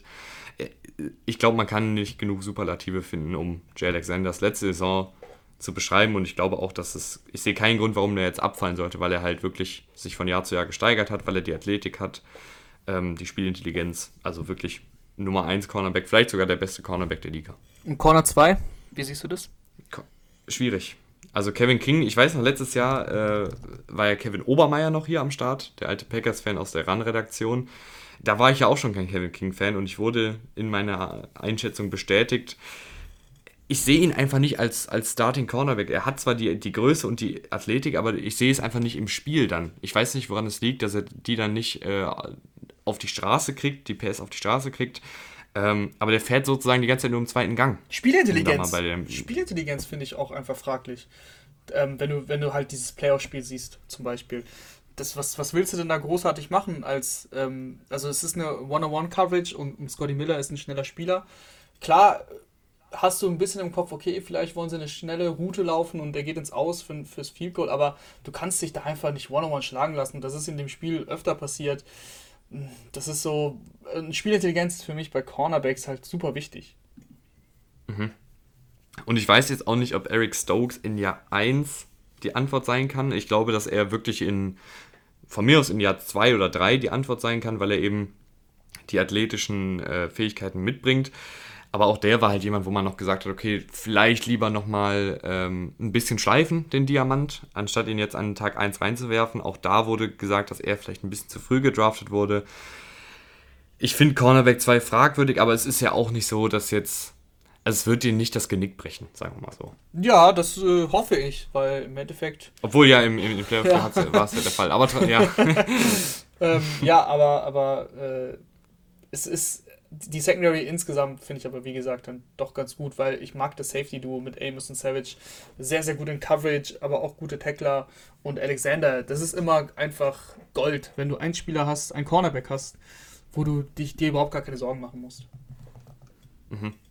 Ich finde aber auch, dass Daniel Savage, glaube ich, nochmal einen Schritt nach vorne macht. Also ich, ich finde, der macht das ähm, von Jahr 1 auf Jahr 2 hat er einen Schritt, finde ich, nach vorne gemacht. Und ich glaube auch, dass er jetzt nochmal äh, noch mehr einen Schritt nach vorne macht. Also man hat letztes Jahr gesehen, ähm, dass er sich auch einfach mehr getraut hat, im Sinne von, dass er mal, wir haben eben über Eddie Jackson gesprochen, der viele Risiken eingeht. Und ich finde auch, dass Daniel Savage, ähm, man hat einfach gemerkt, dass er sich wohler fühlt in der Defensive, dass er auch mal sich traut, hier und da auf eine Route zu geiern, auf eine Interception zu geiern. Ähm, hat dann auch letztes Jahr vier Interceptions gesammelt, sieben Pass-Breakups ähm, und generell auch grundsolide in Coverage hier und da mal tief geschlagen worden, aber das hält sich in Grenzen. Und vor allen Dingen, wenn du einen Adrian Amos daneben hast, der finde ich auch so ein bisschen unterm Radar fliegt, als einfach grundsolider Safety, ähm, als grundsolider guter Safety, ist das ein, ein Top 10 Duo, was die da Packers da hinten drin haben. Wo kommst du denn raus bei den Packers? Weißt du, was bei den Packers das Problem ist? Und, und ich weiß jetzt, ich, ich komme ja schon wieder so ein bisschen als Packers-Kritiker rüber aber ich finde, das Packers Problem ist nicht äh, die individuelle Klasse, sondern der Spielplan. Weil wir haben es jetzt schon öfter gesagt, es wird einfach hart. Also ich finde gegen Teams wie die 49ers, ähm, Chiefs, Cardinals, Seahawks stehen an, Browns, Ravens, also es sind wirklich Rams, es sind wirklich viele gute Teams, gegen die die Packers spielen müssen. Ähm, dazu finde ich, es wird ja in der Offseason gerne gesagt, dass sich alle Teams gefühlt verbessert haben. Und ich finde, bei den Packers kann man sagen, dass sie sich nicht verbessert haben. Ich finde, bei den Packers kann man sagen, die sind gleich geblieben. Und ich, ich weiß nicht, ob das reicht, um an die letzte Saison anzuknüpfen. Hm, Folgst du mir? Ich folge dir, ich warte trotzdem auf eine Bilanz. Und die Bilanz ist deshalb in Anbetracht der Entwicklung bei den Packers, die ich ein bisschen kritischer sehe als du, gerade was die Offensive Line angeht, und in Anbetracht der Tatsache, dass sie einen sehr, sehr harten Spielplan haben, sie gewinnen bei mir die Division, aber nur mit 10 und 7. Ich weiß, das ist jetzt sehr hart, aber ich bin da einfach sehr skeptisch. Ja, ist ja okay. Ist doch schön, dass wir auch mal ähm, zwei Spiele voneinander entfernt sind. ich habe 12 und 5. Ich sehe das nicht so kritisch wie du. Also wir immer vorausgesetzt, dass Rogers da ist, dass Rogers will, ähm, und dann ähm, mache ich mir keine Sorgen um die Packers. Ich mache mir prinzipiell auch keine Sorgen um ja, die Packers. Ja, nee, nee, du machst dir Riesensorgen. Nicht, du machst dir ganz große Sorgen. Das hast du jetzt gesagt. ich glaube verstanden. nur nicht, dass sie so dominant durch die Saison gehen wie letztes Jahr. Wir werden es sehen. Ich hoffe, wir sehen uns dann auch nächste Woche wieder. Ähm, und vielen Dank fürs Einschalten. Bis nächstes Mal. Danke, Rahman, und tschüss. Danke, Tim. Ciao, ciao.